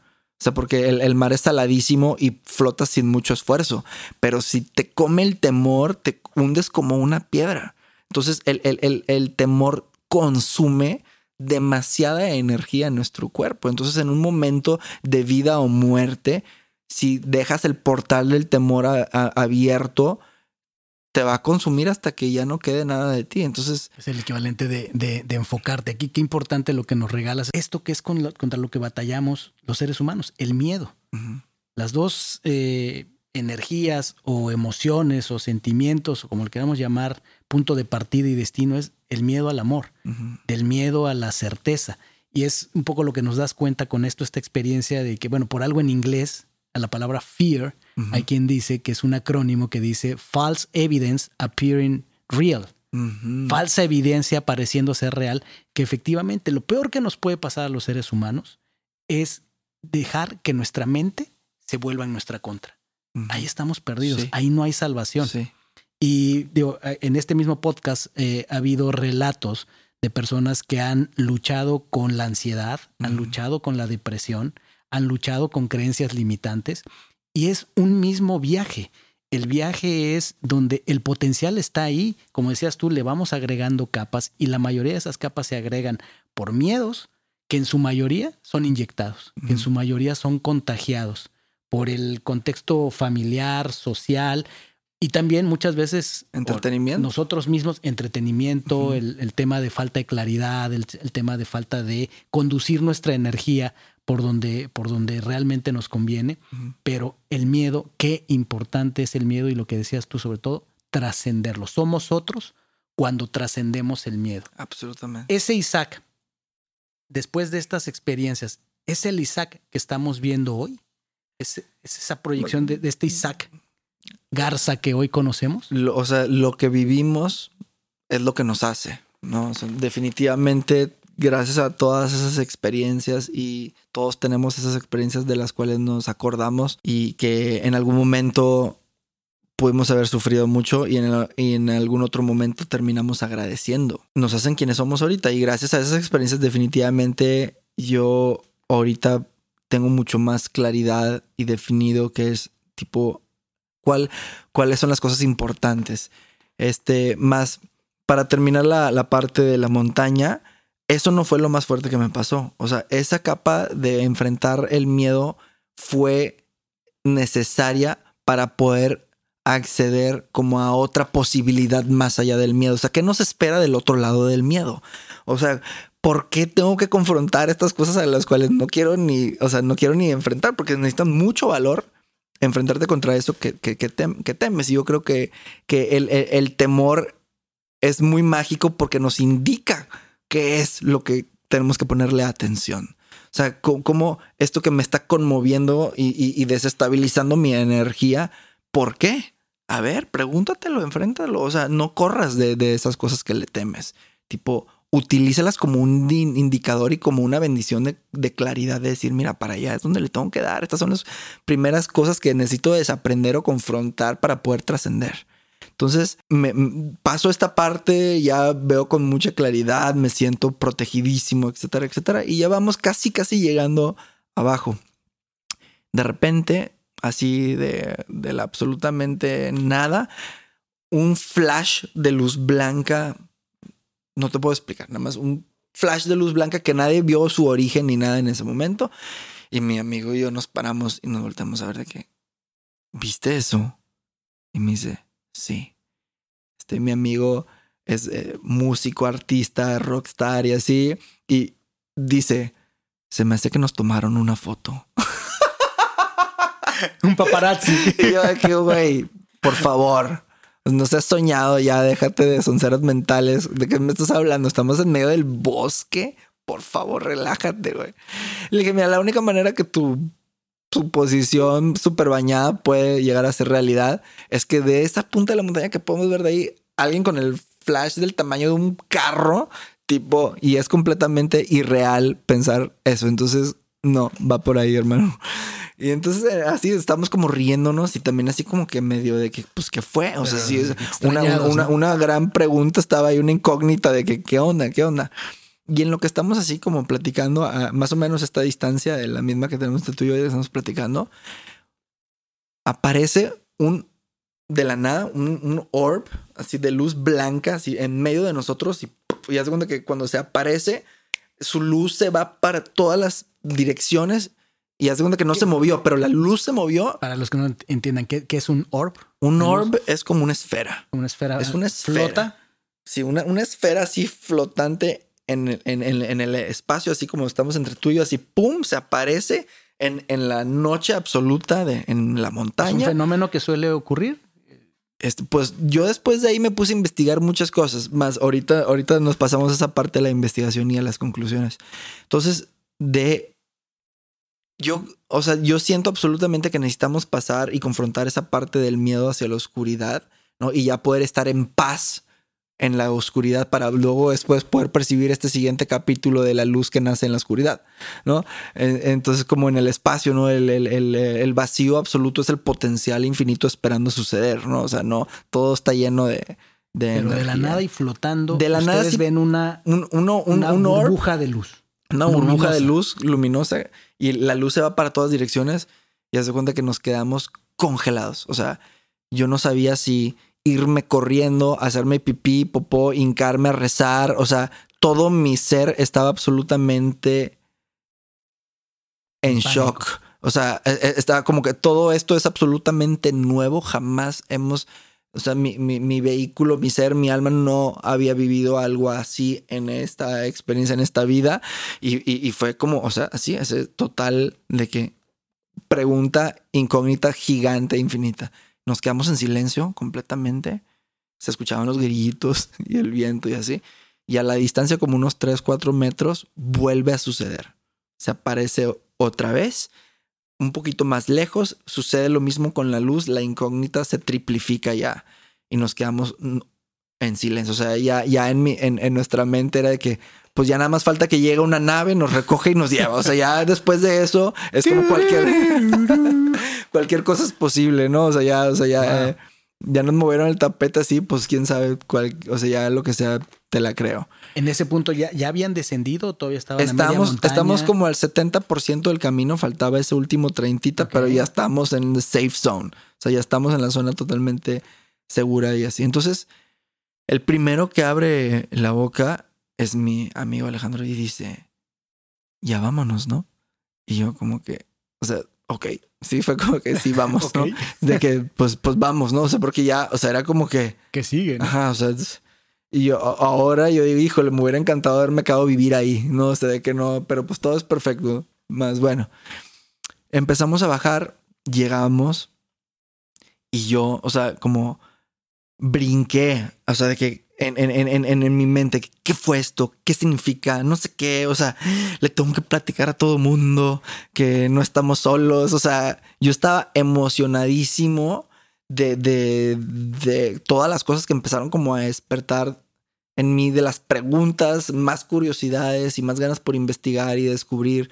Y me puse a investigar de qué que, que, son las esferas. Y llegué desde ondas de geometría sagrada que desconocía, o sea, empecé a descubrir de cosas de geometría sagrada, empecé a eh, descubrir de que en, las historias de, la cultura en, eh, y la religión, en el momento allá en Irlanda y los celtas y todas estas ondas, había unos, unos esferas blancas que eran reconocidos como los espíritus de la naturaleza, que protegían tipo, o sea, hay infinitas cosas y posibilidades que se desprendían a partir de esta investigación que yo me puse a hacer porque a mí me gusta, o sea, tengo, tengo un, tengo un espectro muy científico de que me gusta hacer el, el, scientific method, de que vamos a probar qué pasaría si hacemos eso. O sea, no me quedo con la duda y, y de que, ah, el, el, libro dice que es así, bueno, pues vamos a hacerlo. O sea, o sea, quiero, quiero vivirlo, quiero experimentarlo, quiero absorberlo en experiencia directa. O sea, no quiero que todo sea basado en teorías, o, en conocimientos adquiridos en alguna escuela o de un libro, sino qué padre, vamos a agarrar toda esa magia y todo ese almacenamiento de, enseñanzas, pero vamos a traerlo el aquí y el ahora. Hiciste tu tarea, investigaste, pero en la lógica de la historia humana, de la historia de un ser humano, ¿cómo lo integraste? ¿Qué, qué, qué significado después con más perspectiva? pues llegué y le platicé a mis amigos de que esto es lo que había visto y no sé qué, y todos de que, ay, pues qué se metieron, en qué andaban, o sea, ustedes dos tremendos de que, por favor, o sea, y me di cuenta que no estaba logrando absolutamente nada en platicarlo como tal. Entonces, o sea, yo estaba tratando de hacer, de tomar responsabilidad inmediata de, de esto que me había tocado el privilegio de vivir, porque seguramente sabía que era algo súper especial porque yo no había tenido ningún ser en mi existencia, en mi vida, de, toda mi experiencia que llegarme a platicar algo así. O sea, de que le pasó algo así. Entonces, definitivamente, lo que sí me di cuenta inmediatamente era que era algo especial. Insólito. O sea, que era algo totalmente, pues, milagroso. O sea, está bien loco cómo hablamos de los milagros, pero en el espectro social o un poquito eh, más bien científico, espiritual, se dice que un milagro es una anomalía entre entre como el portal de una dimensión a otra. Es como si están abiertos de repente ciertos portales donde se cruza cosas que suceden en otras dimensiones en esta y nosotros la vemos como milagrosa, porque en esta, en esta construct de la realidad que tenemos, este, no es como normal. O sea, no está dentro de las leyes de operación del, de la estructura. Se sale de las reglas lógicas. Se sale. Es a lo que le llamamos un milagro. un milagro. Algo que se sale de las reglas lógicas. Exactamente. Algo que, o sea, que dices,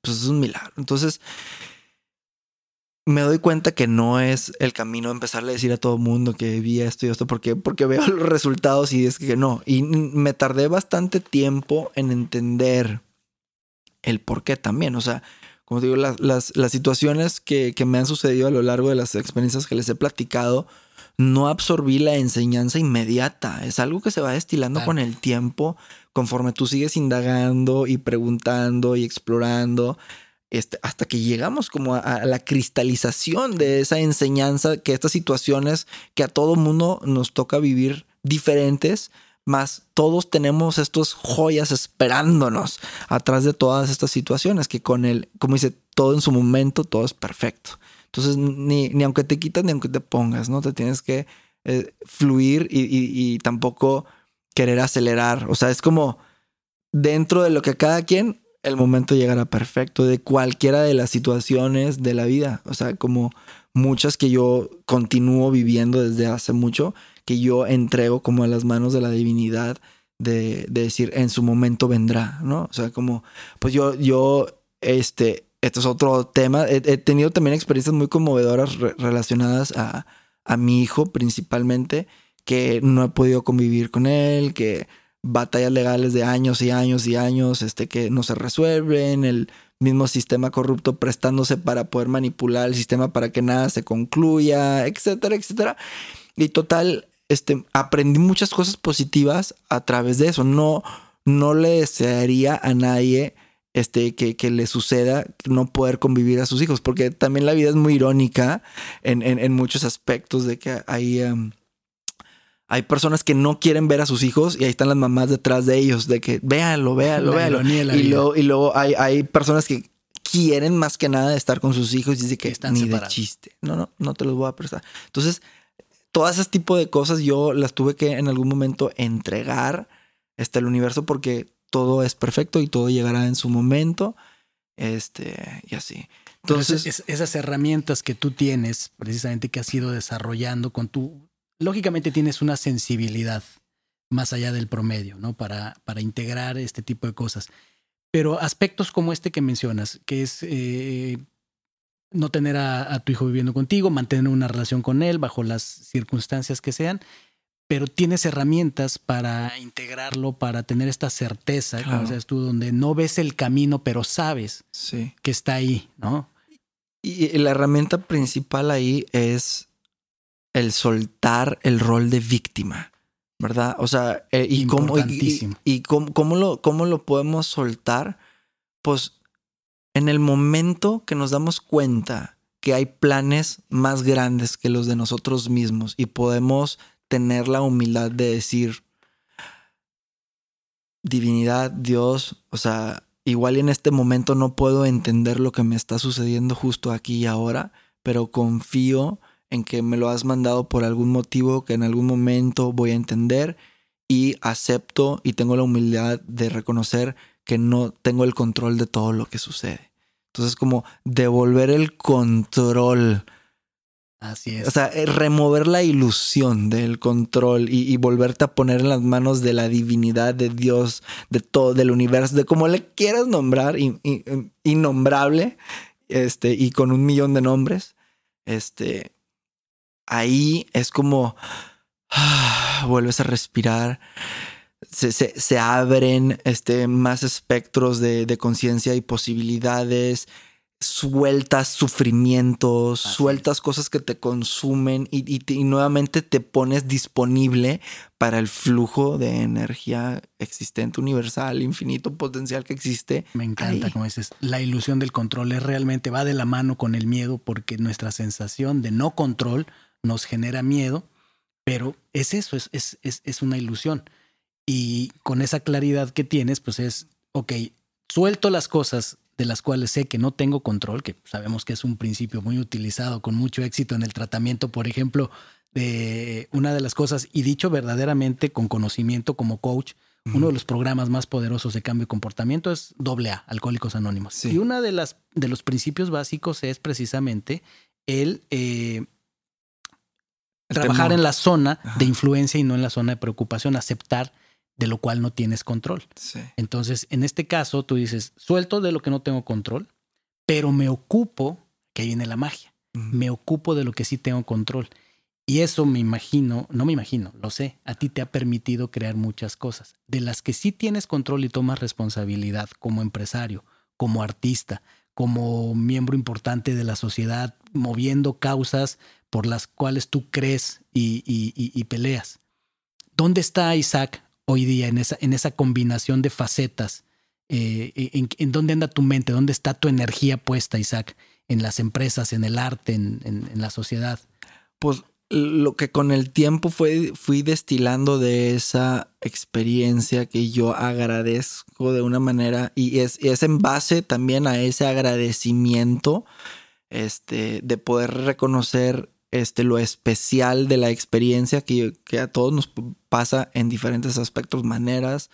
Este, estoy seguro todos tenemos algo así de mágico, milagroso que nos ha llegado a suceder, más es bien importante que cuando nos sucede algo así de mágico, que, que también lo, lo atrapemos, ¿no? Porque a veces son tan increíbles las cosas que nos suceden que preferimos ignorar como la profundidad y la magia de todo por en el nombre de no complicarnos el concepto de la realidad, porque se rompe completamente y tienes que renacer, ¿no? Es como un renacimiento en, en la vida misma donde nos vamos y tenemos una experiencia que casi es cercana a la muerte. Es por eso que las near death experiences que podemos llegar a, presenciar durante nuestras vidas son oportunidades gigantes para reconsiderar las prioridades de nuestra vida.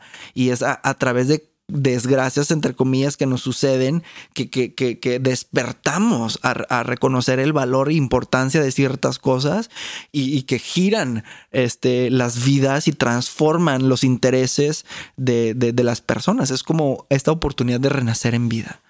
Este, y, lo, que, lo que destilé yo de mi situación específica fue que no, o sea, no se trata de, de tratar de encontrarle una definición de tratar de decir esto fue, sí, porque nunca voy a acabar, ni en esta ni en todas las vidas, si es que crees en la reencarnación, acabaríamos de preguntarnos de qué es la infinidad y que, o sea, es, es si me explico, es, es, no se trata de tratar de, de comprenderlo con la mente racional, sino de estar conscientes de que existe algo infinito y, y indefinido y poderosísimo más allá. O sea, con el hecho de estar consciente, no de comprenderlo, ¿verdad? Con el hecho de estar consciente te abres a esa, a esa conexión y a esa posibilidad. Tu conciencia ahora habita esa dimensión de posibilidad. Entonces, y lo que, lo que me llegó fue, no te la pases nada más platicándole a todo el mundo que esto fue lo que te pasó, sino recibiste luz. Qué? ¿Recibiste luz? Sé luz. Be the light.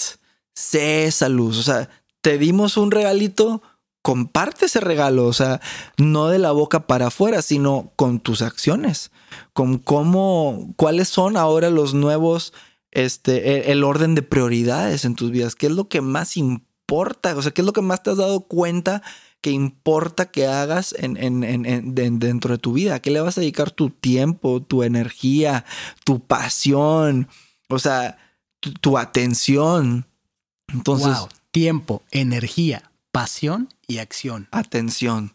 Atención, atención, que es el recurso más escaso y el más poderoso porque ahí está la concentración de la conciencia. ¿Qué hace Isaac Garza con esas cosas? ¿Qué está haciendo hoy? Pues dentro de todas las cosas que me apasionan, que, que son bastantes, nunca ahí es donde vienen los sistemas educativos este, nuevos, este, más yo no trabajaba en una onda de que a las 7 de la mañana llegas, vamos a tomar estas clases. O sea, yo soy muy a destiempos, es de que, oye, si el profesor estaba de buen humor, me va a enseñar bien. Si el profesor estaba pasando por unos problemas, va a estar enojado y no me va a poder transmitir el mensaje bien. Entonces, a mí eso no me funcionaba, no es que no tenía interés por aprender, es que la modalidad en la cual me estaban este, dando esta educación no, no engranaba conmigo, más yo por mi curiosidad y por el internet y ahora todas las posibilidades de información infinita que puedes encontrar en las redes, puedo acceder cursos y clases de las escuelas más privilegiadas del mundo estando aquí en mi oficina. O sea, no, no necesito ir, puedo aprender cosas que de que, gente paga miles y miles y cientos de miles de dólares por aprender para que sus hijos puedan. O sea, ahorita todo está disponible. El que quiere aprender y quiere descubrir algo, lo único que necesita hacer es ponerse a sentar y a, y a este, investigar. Hay libros para todo lo que nos queramos imaginar y hay información en el internet que no acabas. Total, todas las cosas que me daban curiosidad las quería aprender, entonces me ponía a investigar. Me encanta que descubrir cosas nuevas, de que mira, esta persona no sabía que existía y que descubrió esta onda y que esto comprueba y refuerza como esto que estoy tratando de entender. Este, nunca me gradué de nada, o sea, tomé varias carreras, no las acabé, más aprendí cosas como si hubiera tomado 15 carreras diferentes, eh, pero por, por en mi por mi propia curiosidad y en mi propio tiempo y en mi manera. O sea, tengo, este, me he dedicado mucho tiempo a investigar en línea y a descubrir cualquier cosa de algo que me interese. Entonces, yo creo que lo, lo, que empecé a hacer fue de todas estas cosas que me interesan y me apasionan, ¿cómo le siembro luz a eso? O sea, ¿cómo, cómo puedo ser luz yo en eso? Entonces, es como un propósito de, de, vida este, fuertísimo, como un renacer nuevamente después de, de, pues, experiencias y oportunidades que nos da la vida para reconsiderar prioridades. Y ah, entonces a través de todo lo que me interesaba, agarré primariamente como que la primera empresa que, que abrí y el proyecto que hice fue Global Sustainable Solutions, que que tienen que ver pues con sustentable, este, soluciones sustentables para el planeta. Y en ese momento estaba, lo primero que hicimos fue desarrollar nuestro este, propio sistema de techos verdes modulares. Porque pues si bien pudiéramos ir al espacio y pudiéramos ver el planeta arriba y volteamos a ver las ciudades, y tú pones de que una imagen de cómo se ve el cáncer en el cuerpo humano, pues tiene mucha similitud y, estamos todos concentrados en unos espacios. Un espacio muy pequeño. Muy pequeños, este, en estructuras humanas, o sea, en, dentro de creaciones de estructuras humanas de calles, edificios, esto, parques, no parques, banquetas, no banquetas, este, y estamos consumiendo puras cosas del exterior, recursos que vienen hasta del otro lado del mundo, que puede ser súper insustentable toda la cadena y el eh, carbon footprint. Un desperdicio. Que, que, tiene el impacto de todas las cosas de las que consumimos día con día, etcétera, etcétera. Y pues, o sea, sí tiene un comportamiento de un cáncer. Está muy loco. Más, si nos vamos, si nos escapamos de aquí y nos vamos de que, ah, no, yo me voy a ir a buscar el paraíso en no sé dónde, en algún momento ese cáncer nos va a volver a alcanzar. Entonces, por eso yo veo importantísimo la parte de estar presente adentro de esos núcleos de ciudad, este, como un oasis, este, para, para, y como, como vamos a, aquí vamos a, a, despertar a glóbulos blancos del cuerpo, el sistema inmune, para, para que a, través, no de enseñar nada, o sea, yo a las personas que vienen aquí a a la meditación le digo, en esta vida todos somos alumnos y todos somos maestros. O sea, yo no les voy a dar, yo no los voy a curar a ustedes ni les voy a dar absolutamente nada que tú no te vas a dar a ti mismo. Estamos en la parte de, de, los, negocios. De aquí pues ya estamos llegando al, cierre, que es donde ya cierro preguntándote, que más o menos ya lo dijiste, cuál es el impacto que quieres generar en el mundo, qué es para ti ser injodible. Sí. Este, sí.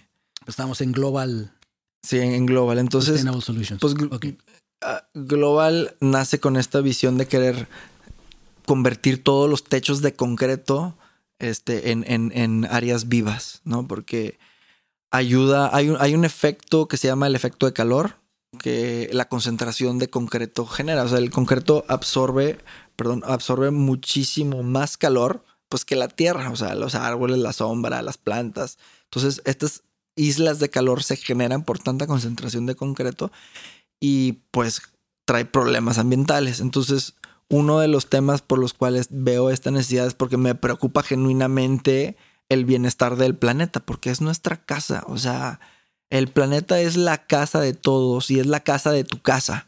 O sea, es la madre de tu madre, es el padre de tu padre, o sea, es, es, es el por qué existen todas estas grandes diversidades de, interpretaciones de la divinidad alrededor del mundo, conocido como religiones, este, o sea, toda la diversidad y todas las historias que existen y que han contado existen gracias a que la madre tierra nos ha dado todo incondicionalmente, que podemos habitar en su espacio y estar en abundancia. Por eso digo que en, la, en la canción que te enseñé, este, dice, It is clear we are in paradise. O sea, que el, el una de las cosas que, que, que, que destilo de la experiencia es que no nos tenemos que morir para ir al cielo. O sea, que a través, a través, y esto igual y brinca tu pregunta, este, pues del final, es que a, través de cómo nos movemos, cómo intencionamos y cómo actuamos y cómo sentimos, a través de todo eso que nosotros le damos como input al universo, el mismo universo nos regresa y nos lo multiplica y nos bendice. Hay una resonancia. Ajá, o sea, entonces eso es como una, son reglas universales que trascienden la religión y son cosas que todos sabemos de una manera muy loca, muy adentro. Tú no te puedes hacer güey a ti mismo. O sea, tú sabes el efecto de las acciones que están teniendo, van a, o sea, cómo repercuten en tu cuerpo energético. Diríamos que todos estamos sujetas a ellos porque son leyes universales. Eh, nos estás dando aquí tu perspectiva de cómo funciona el universo pero probablemente, y, dada la historia que nos has dado, es no todos estamos conscientes o estamos unos más dormidos que otros. Exacto. Eh, sobre esas leyes, y, pero no lo sabemos. Ajá, y no es, o sea, no es, no es ni más ni menos, este, sino es el momento para cada quien. O sea, a, a cada quien en su momento, si podemos apoyar este, y podemos tener el humilde, o sea, tener el honor o el servicio de, de, apoyar a que eso pueda despertar con, con, mayor eficacia y velocidad y más por las situaciones en las cuales estamos planetarias hoy en día. O sea, entre más gente despierta, más ejército luminoso tenemos, vamos a decir que no vamos a pelear con nadie. Vamos a, vamos a, más, avanzamos, progresamos como sociedad, crecemos como individuos, pero también como, como comunidad. Sí, empieza desde uno. O sea, sí, primero haces las paces contigo y luego con el primer círculo, segundo, tercero, cuarto y hasta que abrazas el... Dice que son seis, uh, six degrees of separation de, de, ti a la persona más lejana del planeta. Entonces, pues son seis capitas y ya tienes al mundo entero conectado. Conectado.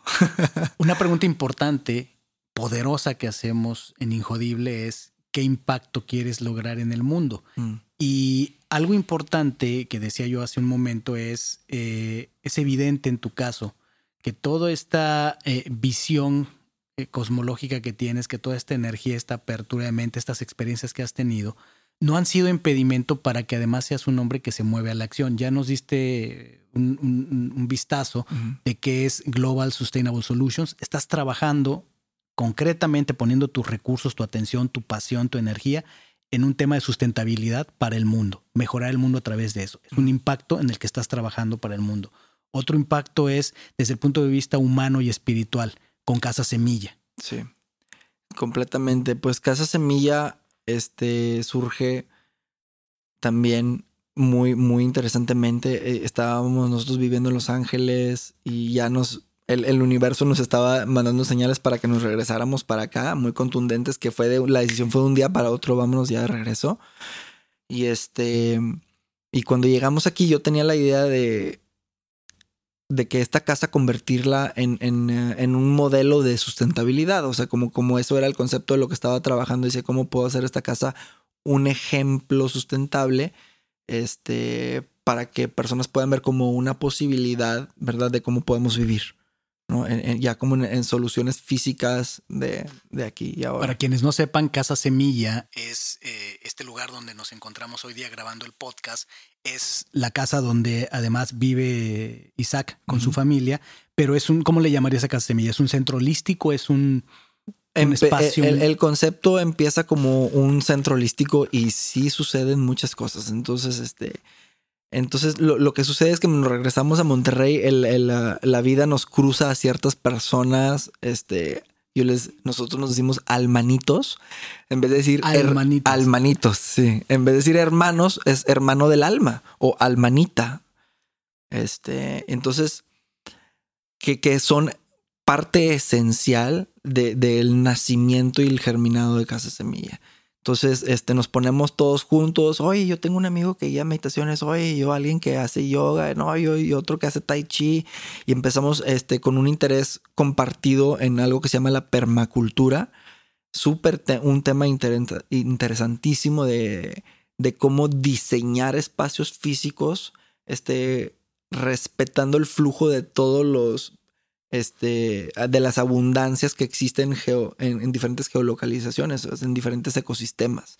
De que el viento, el agua, los animales, las plantas, y, todo esto también lleva a un espectro holístico de pensar en qué comes, de tu salud, del ejercicio, o sea, como considerar todos los inputs a un sistema, o sea, que todo es como un systems view de todo, donde ves cómo todo está conectado, o sea, cómo algo que haces aquí impacta toda la cadena hasta que se produce este resultado por acá. Y cómo en vez de imponer un diseño físico sobre eso, lo, lo vuelves consciente y lo vuelves en parte del diseño para que esos flujos de abundancia que ya existen participen en el ecosistema de cómo vives. Pero por diseño. Por diseño. Exactamente. Este, y me fui a tomar una certificación de eso en, Cuba, o sea, con toda la, ya sabes, de que he tomado cursos de demasiadas cosas. Te preparas. pero no me gradué de nada. Lo cual es, una, una, creencia, el de que tenemos que graduarnos, certificarnos, tener los títulos. Aquí estuvo en este podcast Aarón Benítez, que lo mismo decía, un hombre que lo sigue mucha gente, que es un gran ejemplo también de un gran ejecutor, de un hombre que está en contra del drama, eh, a favor del alto desempeño, y que justamente decía, yo no me gradué, no terminé la, ingeniería y no soy buen ingeniero, pero eso no me ha impedido ser exitoso en, en diferentes aspectos de, mis negocios y de, y de, mi vida personal. Completamente. es, es, un bullshit rule el de que te tienes que graduar de algo, ¿no? Y viene de un principio universal de estas leyes universales de las este, cuales tocamos un punto es que, que, buscamos, que todo lo que buscamos afuera ya está dentro. O sea, y, desde el principio de que en, toda la estructura de creencias también es como, ah, querías hablar con Dios, o sea, los católicos, querías hablar con Dios, pues aquí está este sacerdote. Él está fuera de ti y él puede hablar contigo. Ah, Dios, ¿dónde está? En el cielo. Aquí no. Más falta que realmente diga, todos nuestros agentes están ocupados en este momento. Por favor, vuelva a llamar. o deje su mensaje. Por favor, sí, sí, sí. No, no, no. Completamente. Entonces, eh, o sea, el, principio o la, idea que importante a desaprender para volverse injodible es en, darte cuenta que todo lo que buscas ya está ahí y te está buscando a ti. O sea, ya es, o sea, todo el amor que quiero que alguien que me dé, si yo no me lo doy a mí, jamás lo voy a poder recibir del exterior porque no lo conozco. Solamente te puedo ofrecer a ti lo que yo me sé ofrecer a mí y eso es lo mejor que te puedo dar. Entonces, si es mucho, pues te comparto mucho. Si es poquito, pues te comparto poquito. Pero eso es todo lo que conozco. Y esa es la esencia en, en gran medida de lo que se hace en Casa Semilla y el propósito que tuvieron en crear este espacio. Pero tienes también esta otra vertiente con tu sensibilidad artística también eh, es otra faceta. Sí. Con la música. Sí. Estás usando también para generar impacto. Sí. Desde otro ángulo. Ya llevamos tres. Sí, sí.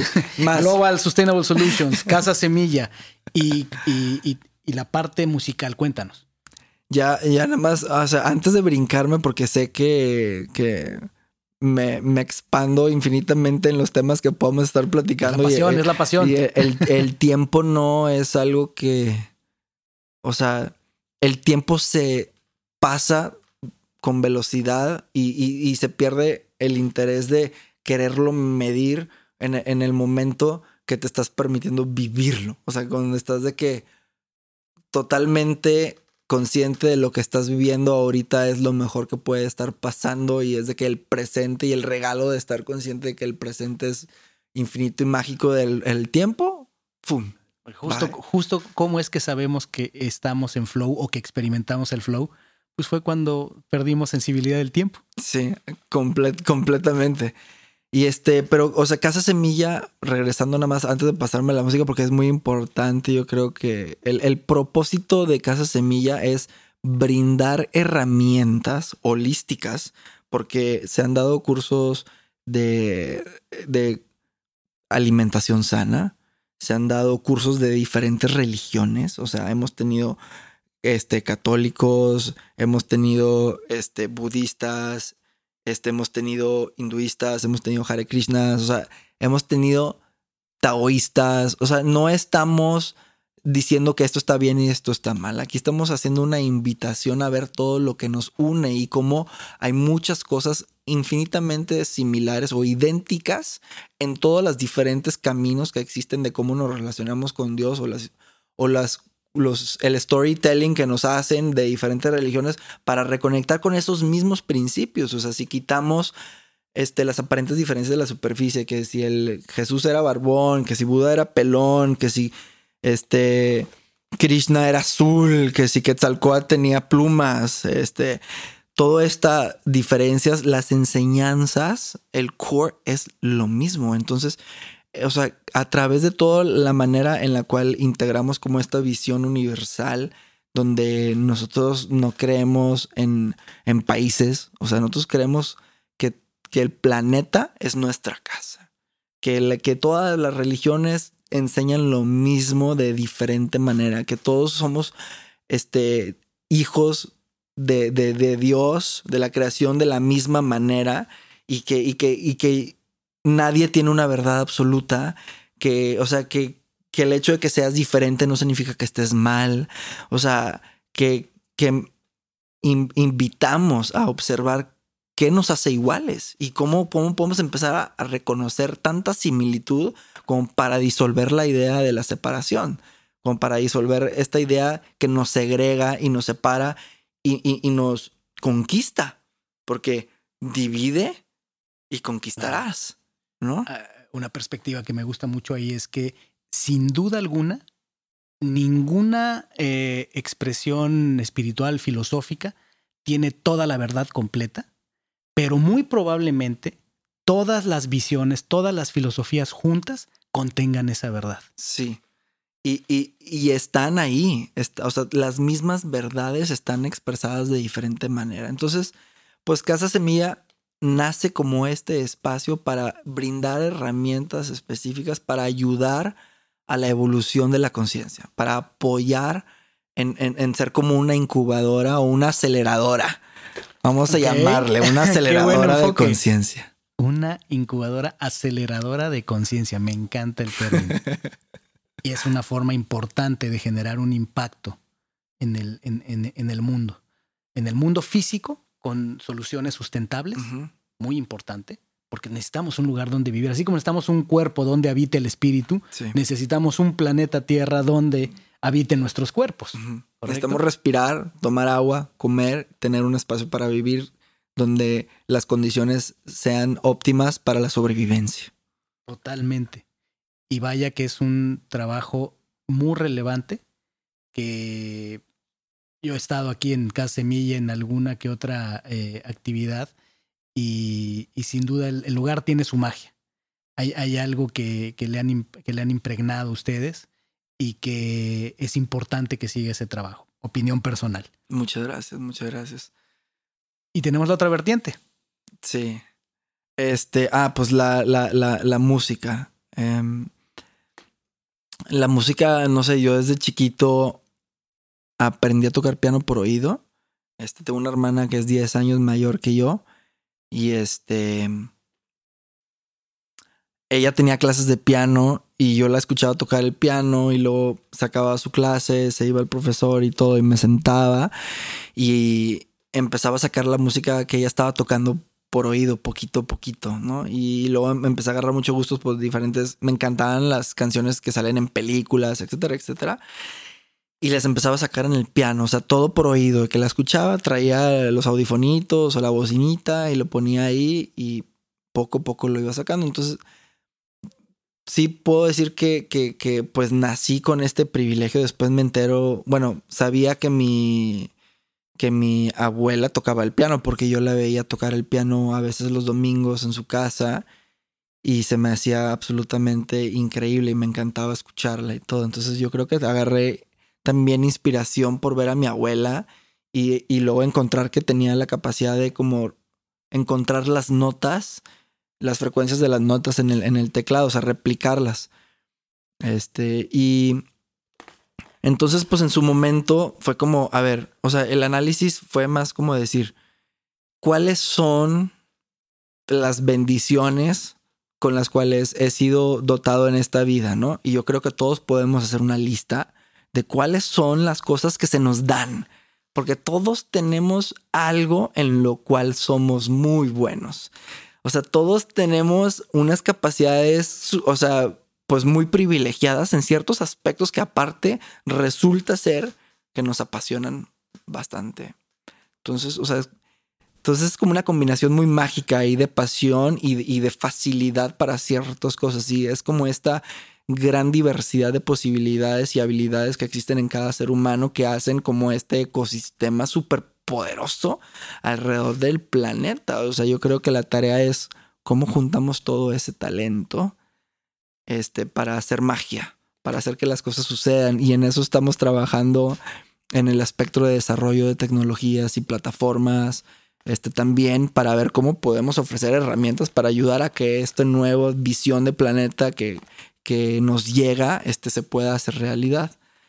Este, Siento que eres una persona muy, muy, muy orgánica, muy natural, muy con el flujo, evidentemente con la historia que nos has compartido, pues da cuenta de, quién es Isaac, quién ha sido siempre Isaac, ¿no? Y, y, cómo ha fluido.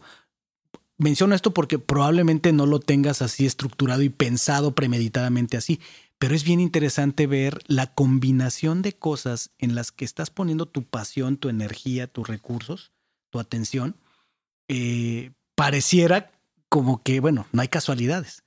O sea, de, las diferentes esquinas estás eh, trabajando o haciendo fluir tu talento único, tu, esto que mencionabas ahorita, estos dones que, que, la vida a todo ser humano nos dieron, a ti te dio esta combinación y con ello, ¿qué estás haciendo? Porque eso es lo importante. Los seres humanos todos tenemos talentos. Absoluto. esa, no es, esa no es la pregunta. La pregunta es, ¿qué estamos haciendo con esos talentos, verdad? Y con el tiempo que tenemos en esta tierra. Con nuestras vidas. Entonces, eh, sustentar, hacer sustentable el planeta, eh, alimentar o hacer una incubadora de conciencia, ¿no? Para alimentar al, ser humano, ayudarnos a revelar nuestra mejor eh, versión. Y estamos en el punto también de, de la música. Y en este aspecto de la música, donde eh, además de, ser la expresión de un talento, el arte, la sensibilidad que tienes, la capacidad que tienes de conjuntar melodías, letras, eh, mencionaste eh, algo que me llamó la atención, que era la música como medicina. ¿A, qué te refieres? Pues la, la, la, manera en la que la música viaja alrededor del mundo es, es algo increíble, ¿no? O sea, con el poder del Internet y de las plataformas para escuchar música, tú puedes estar escuchando una canción alrededor de todo el mundo y como todas las canciones que se vuelven súper populares y comerciales, las puedes estar escuchando en China de que un, un este reggaetón de japoneses cantándola, etcétera, etcétera, canciones que se reconocen alrededor de todo el mundo. Entonces es como una herramienta poderosísima para llegar porque aparte son puras vibraciones, sonidos, frecuencias, emociones, o sea, ah, tienen, o sea, es, es, un medio poderosísimo, este, como es el medio del cine, como son todas las expresiones artísticas y maneras de expresarnos como artistas, que, que si les ponemos una intención, este, que, que, que sea de, de servicio, vamos a decir, o sea, si podemos ayudar, acelerar, compartir esas claridades o, esas epifanías que nos han sucedido y poderlas este, amplificar para, para, para abrirle nuevamente la, posibilidad de compartir o de reconocer cómo eso existe en ti también, cómo eso existe, o sea, en, en, en todo mundo, o sea, entonces, eh, de esta manera, pues yo, yo digo, yo empecé haciendo música, pues por mero gusto y, lo, y, sigue siendo así, más está intencionado. Y luego por, por romántico, también canciones por platicar mis historias. O sea, uno de los motivos más importantes por los cuales yo hice el otro disco era porque yo quería hacerle una canción a mi hijo y a mi hija para que a Jorgito y a Sofía, para que en el momento que crecieran tuvieran una ventana a, quién soy yo, a qué siento yo, a qué, a qué pienso. Una forma de trascender. De trascender ese, que me digan, que no me digan, que no me digan, que conozco, que desconozco. O sea, ahí está una muestra directa eh, que, que, sobrevive el tiempo y el espacio. O sea, si yo, cuando, en el momento que, que ya nos toca retirarnos de, esta de este cuerpo físico, pues eso puede vivir. Si me explico, eso se va a quedar ahí como se han hecho, como se han quedado canciones hermosas, este, pues alrededor del, del, mundo, más allá de la vida de los artistas. Entonces, pues es como un medio poderosísimo que trasciende las reglas del tiempo y el espacio y puede ser inmortal. O sea, te inmortaliza un mensaje, una vibración, una creación de, de cierta manera. Y entonces el, el, el, el cómo puedo ser luz ¿Cómo puedo ser luz a través de lo que sea que tengo el privilegio de tener dones para hacer? O estas herramientas que me han dado para yo poder moverme en el mundo y expresarme, ¿cómo las puedo utilizar siendo luz? Lo que sea que eso significa para, para cualquier persona. Y bien interesante cómo cuando hablamos de luz, también trasciende espectro religioso. O sea, todas las religiones tienen luz. O sea, tienen referencia a la luz divina, más allá del personaje que lo cuenta o no. O sea, de las propiedades terrestres del personaje que lo cuenta, hacen referencia a la luz. Entonces es, bien poderoso cómo, cómo regresar a eso que es universal. Que, que, que, no es que es no universal como el arte que decías eh, me gusta mucho la, la, frase de Borges que, que, cuando él habla del arte dice, es eterno, infinito y atemporal. Mm. Por eso el arte nos eleva, nos conecta, porque es, es parte de la luz. Y, en este espectro de, de, la luz, la explicación que puedan tener las religiones hace importante hacer la distinción entre religión y espiritualidad. Completamente. Las religiones generalmente tienen eh, respuestas, tienen preceptos, tienen indicaciones, mientras que la espiritualidad son preguntas. Completamente. Y yo tengo he, podido percibir una como un diferenciador que me toca vivir en el catolicismo, porque eso es lo. Yo nací al catolicismo. Este, cada quien nace, depende de la parte del planeta donde le toca llegar de la religión que rija esa, esa zona. Este, y entonces lo que yo puedo percibir muy diferente de, la, de lo que aprendía y sabía a través de la religión hasta lo que aprendo y siento y experimento a través de la espiritualidad, es que en, el miedo, más bien en, la parte religiosa, toda mi obediencia, la obediencia se regía por temor a. O sea, yo me iba a comportar siendo 100% católico por temor a, quemar en el infierno infinitamente si la riego. O sea, que, que mi obediencia se destilaba del temor. Ah, teme a Dios, te dicen. O sea, tienen unas frases demasiado fuertes que en el aspecto espiritual, cuando los, los percibes y que los estás repite y repite y repite y repite repite, dices, wow, qué miedo y qué fuerte, pero fue necesario fue necesario porque necesitamos cosas para contrastarnos. Así es, para contenernos. Exacto. En, alguna otra época, sin duda también la, la, manera, porque cada, cada religión y cada predicador le habla a la generación en la que está en el lenguaje que necesita entender. Evidentemente, los mensajes, así como pasa hoy día con el marketing y con las empresas, los comerciales que hacíamos en los ochentas, pues ya no son los más aptos para la audiencia de los noventas, los dos miles y, el nuevo milenio, ¿verdad?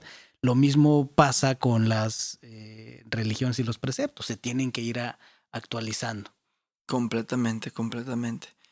Entonces, pues la música y todo lo que podemos hacer creativamente, o sea, todos tenemos la capacidad de co-crear a través de estas herramientas, pasiones, habilidades, de co-crear una existencia, una realidad. O sea, es a través de las acciones de cada día que podemos crear el cielo. O sea, podemos recordarnos que estamos en un paraíso, básicamente. Este, que nunca nos corrieron, porque el planeta Tierra es un paraíso. El planeta entero, si, si podemos ver el sistema solar y decir, a ver, eh, Mercurio se me hace que no, ahí, ahí no creo que lo hubiéramos armado.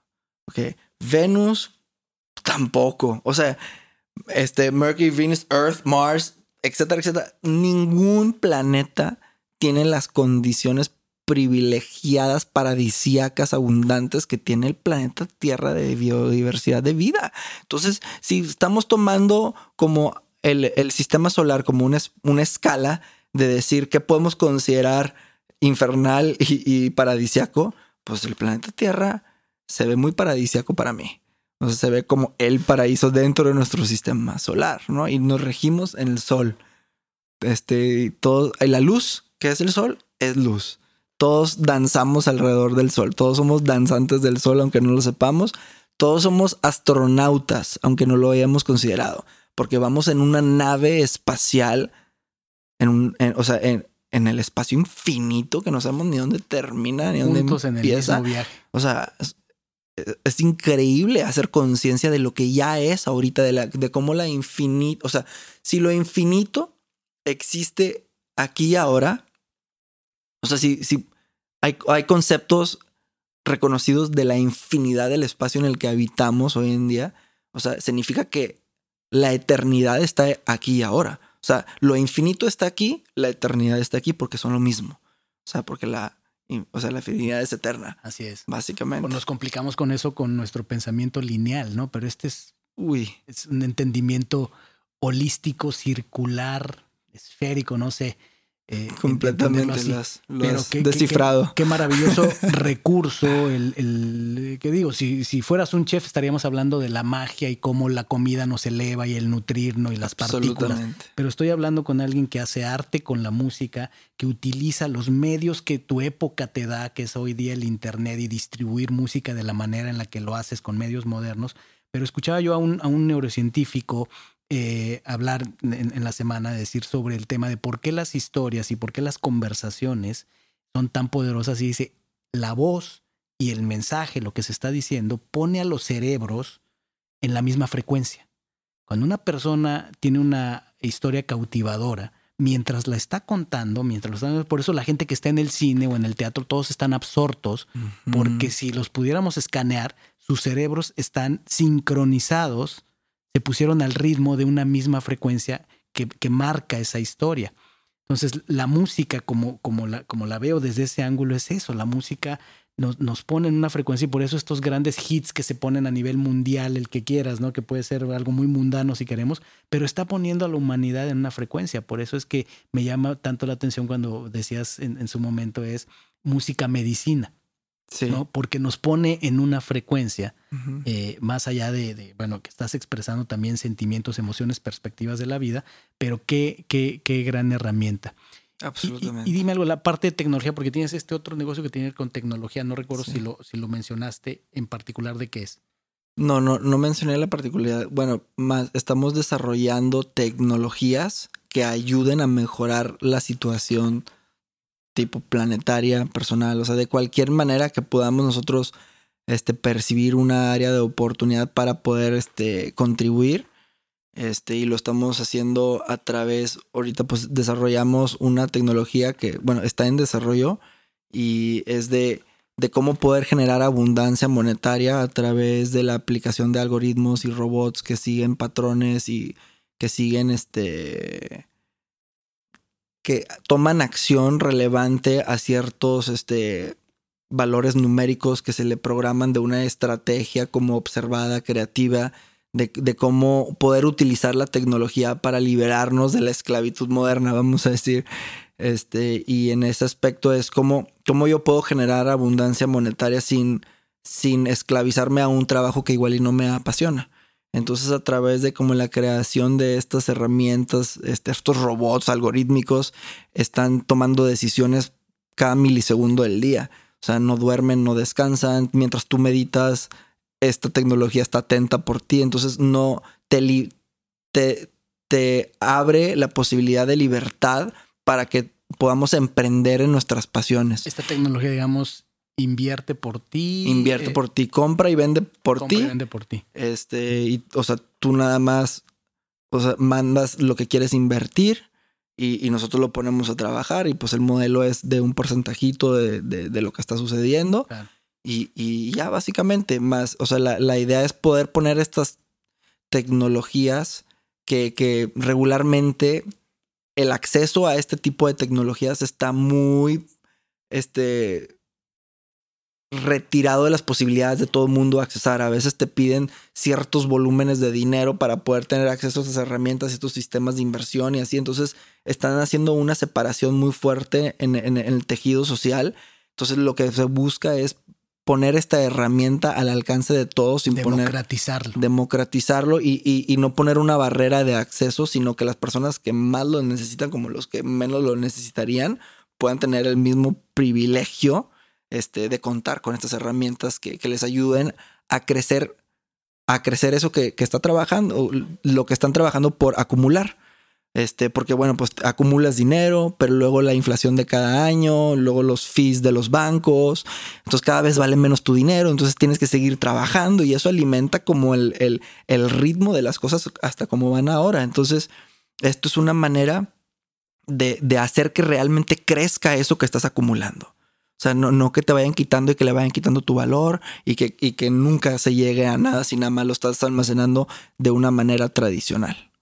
Este, ¿Esta tecnología ya llegó al mercado o está en desarrollo? Está en desarrollo. Estamos okay. haciendo pruebas internas. Primero vamos a hacer pruebas. Estamos ya casi terminando las pruebas internas para luego pasar a la, a la fase 1 este, de hacer ya pruebas alfa con ciertas invitaciones para tener como la segunda capa y así nos vamos a ir este, abriendo conforme ya se puede comprobar con mínimo un año y medio, dos de operación del mismo este, sistema para, para poder este, pues, dar prospectos muy positivos y poder ofrecer algo que realmente va a fungir eso, va a cumplir esa función que buscamos, ¿no? Este, y ese, ese es uno, y ahorita estamos desarrollando otra plataforma este, que, que busca ser como una, vamos a decir, es un Kickstarter. Es un Kickstarter que funciona tanto con monedas este, de diferentes países como con criptomonedas. Más tiene una intención de, de fungir para puros proyectos de regeneración. O sea, de regeneración ecológica, okay. de protección de, de la naturaleza. O sea, puros proyectos de esta índole y de esa manera sí. es una plataforma para que diferentes NGOs, este, compañías sin fines de lucros que ya tienen muchos años trabajando en todo este tipo de, de cosas que están también certificadas este, por ciertos órganos que verifican el, la eficiencia de uso de recursos que les hacen sus auditorías, etcétera, etcétera. Este, a esas son las que vamos a hostear para que puedan vivir y juntar fondos mundialmente para apoyar esos proyectos de regeneración tan urgentes y necesarias. Es un tipo, modelo de crowdfunding. Es un modelo de crowdfunding. Pero enfocado a proyectos de impacto eh, ecológico, ecológico, ecológico, de sustentabilidad. Que, que, que, que, la ecología no está dividida de, de, la calidad de vida ni el, ni el bienestar del ser humano. O sea, que viene siendo exactamente lo mismo. Estamos como, ¿qué, qué podemos hacer para proteger nuestra casa? Y, y ahorita ya es para sanarla. Porque, o sea, ahorita no nada más se habla de proteger, ahorita ya tenemos que reconstruir, o sea, tenemos que participar en su sanación. O sea, ahorita hemos marcado de tal manera el planeta que, que va a necesitar que, que, pongamos de nuestro tiempo, ingenio, creatividad a estos tipos de temas que son de urgencia global, porque es la casa de todos. Entonces, es, es, es no tenemos a dónde ir. a- eso de irnos a Marte, o sea, yo admiro mucho a Elon Musk, lo admiro mucho por muchas cosas, pero una cosa con la cual no estoy ahorita de acuerdo es con esta visión de vámonos a Marte.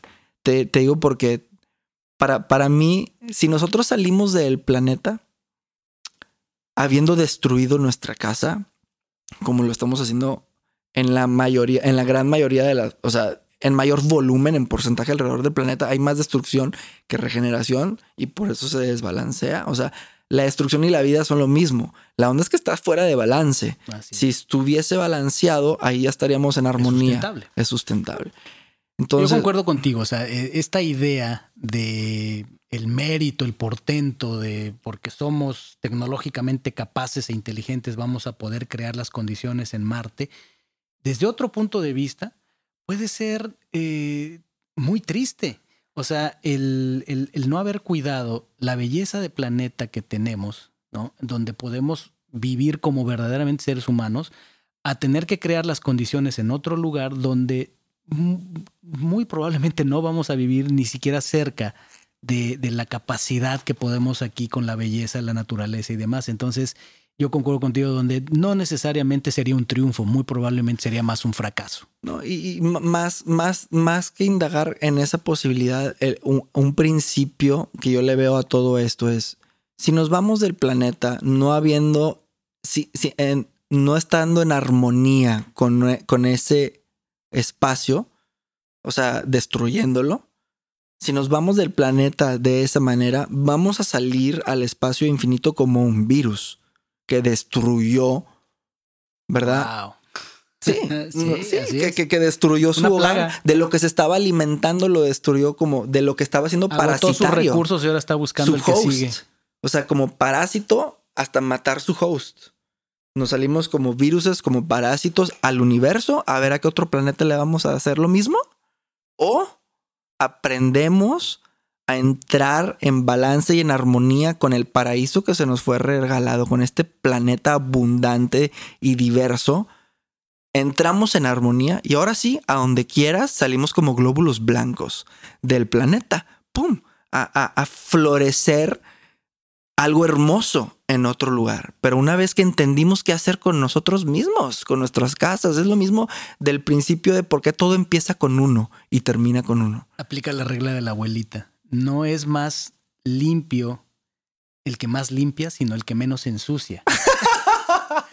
la regla universal, o sea, Sí. no es más avanzado el que conquista otros planetas y crea nanotecnología y, y terraformación y demás, sino es más avanzado y sabio sobre todo el que valora lo que tiene, Sí. lo honra y lo sostiene, Sí. ¿no? Lo hace crecer. Y por eso, principalmente en mi ideología, ahí sí es donde desacuerdo con Elon Musk en este aspecto. Básicamente por eso.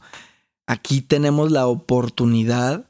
No, no podemos poner nuestros ojos en otro lugar y enfocar la atención a que ah, allá lo vamos a hacer bien. Ah, ah. Aquí es lo que tenemos es el presente. Y aquí estamos ahora, ¿qué estamos haciendo aquí y ahora en este hogar, en este presente, en esta realidad, la cual todos cohabitamos como seres terrestres para, para cuidar y proteger y entrar en armonía con, nuestra, con nuestro hogar?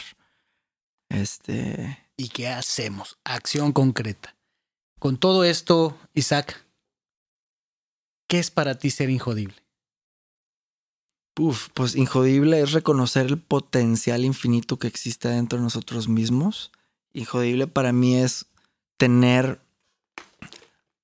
recordar que todos tenemos conexión directa con la divinidad, o sea, hablar directamente siempre, este, reconocer a la divinidad en todo lo que existe, poder, poder, poder ver a, a Dios no solamente como una entidad que está en algún otro lugar, sino que está en mí, que está en ti, que está en todos los elementos de la naturaleza, en todas las creaciones, en todas las tonalidades de, diferentes personalidades y gustos y de, que está en todo. O sea, que, que ser injodible es empezar a alinearte con las leyes universales por, por haber logrado concientizar esas leyes universales.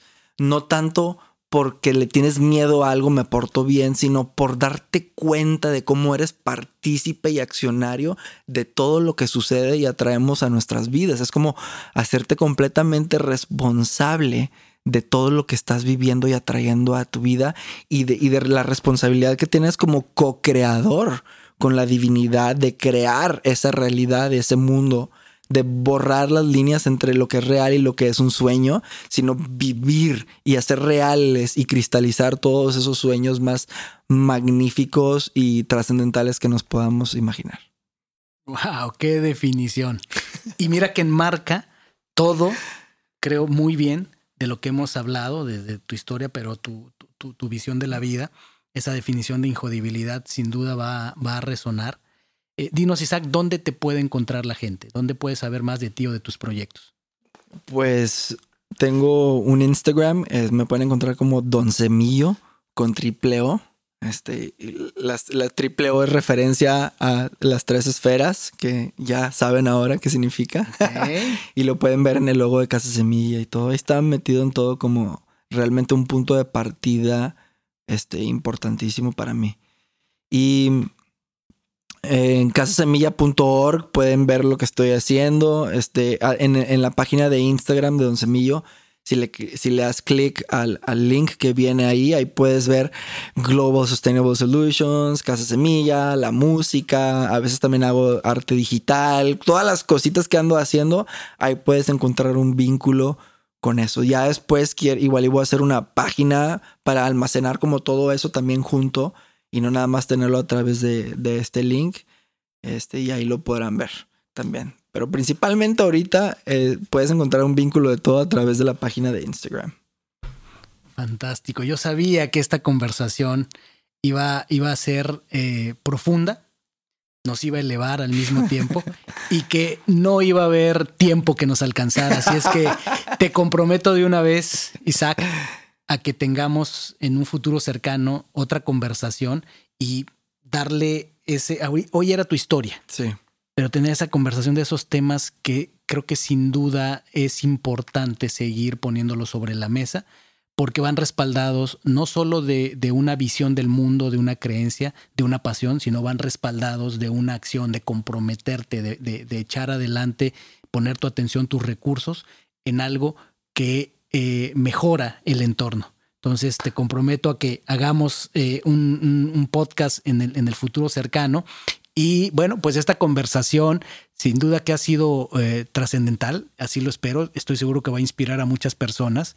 Pero la parte más importante de la conversación está por ocurrir y eso será con los comentarios que me regales en cualquiera que sea la plataforma de podcast en el que estés escuchándonos o bien en mis redes sociales me encuentras en Instagram como Ser Injodible, como Víctor-Vargas-Wow, en Facebook como Ser Espacio Injodible, como Wow Coaching and Consulting y en LinkedIn como Víctor Vargas. Gracias por haberme acompañado en un episodio más para moldear y forjar tu mentalidad injodible. Tenemos una cita con tu grandeza en el próximo episodio. Hasta entonces.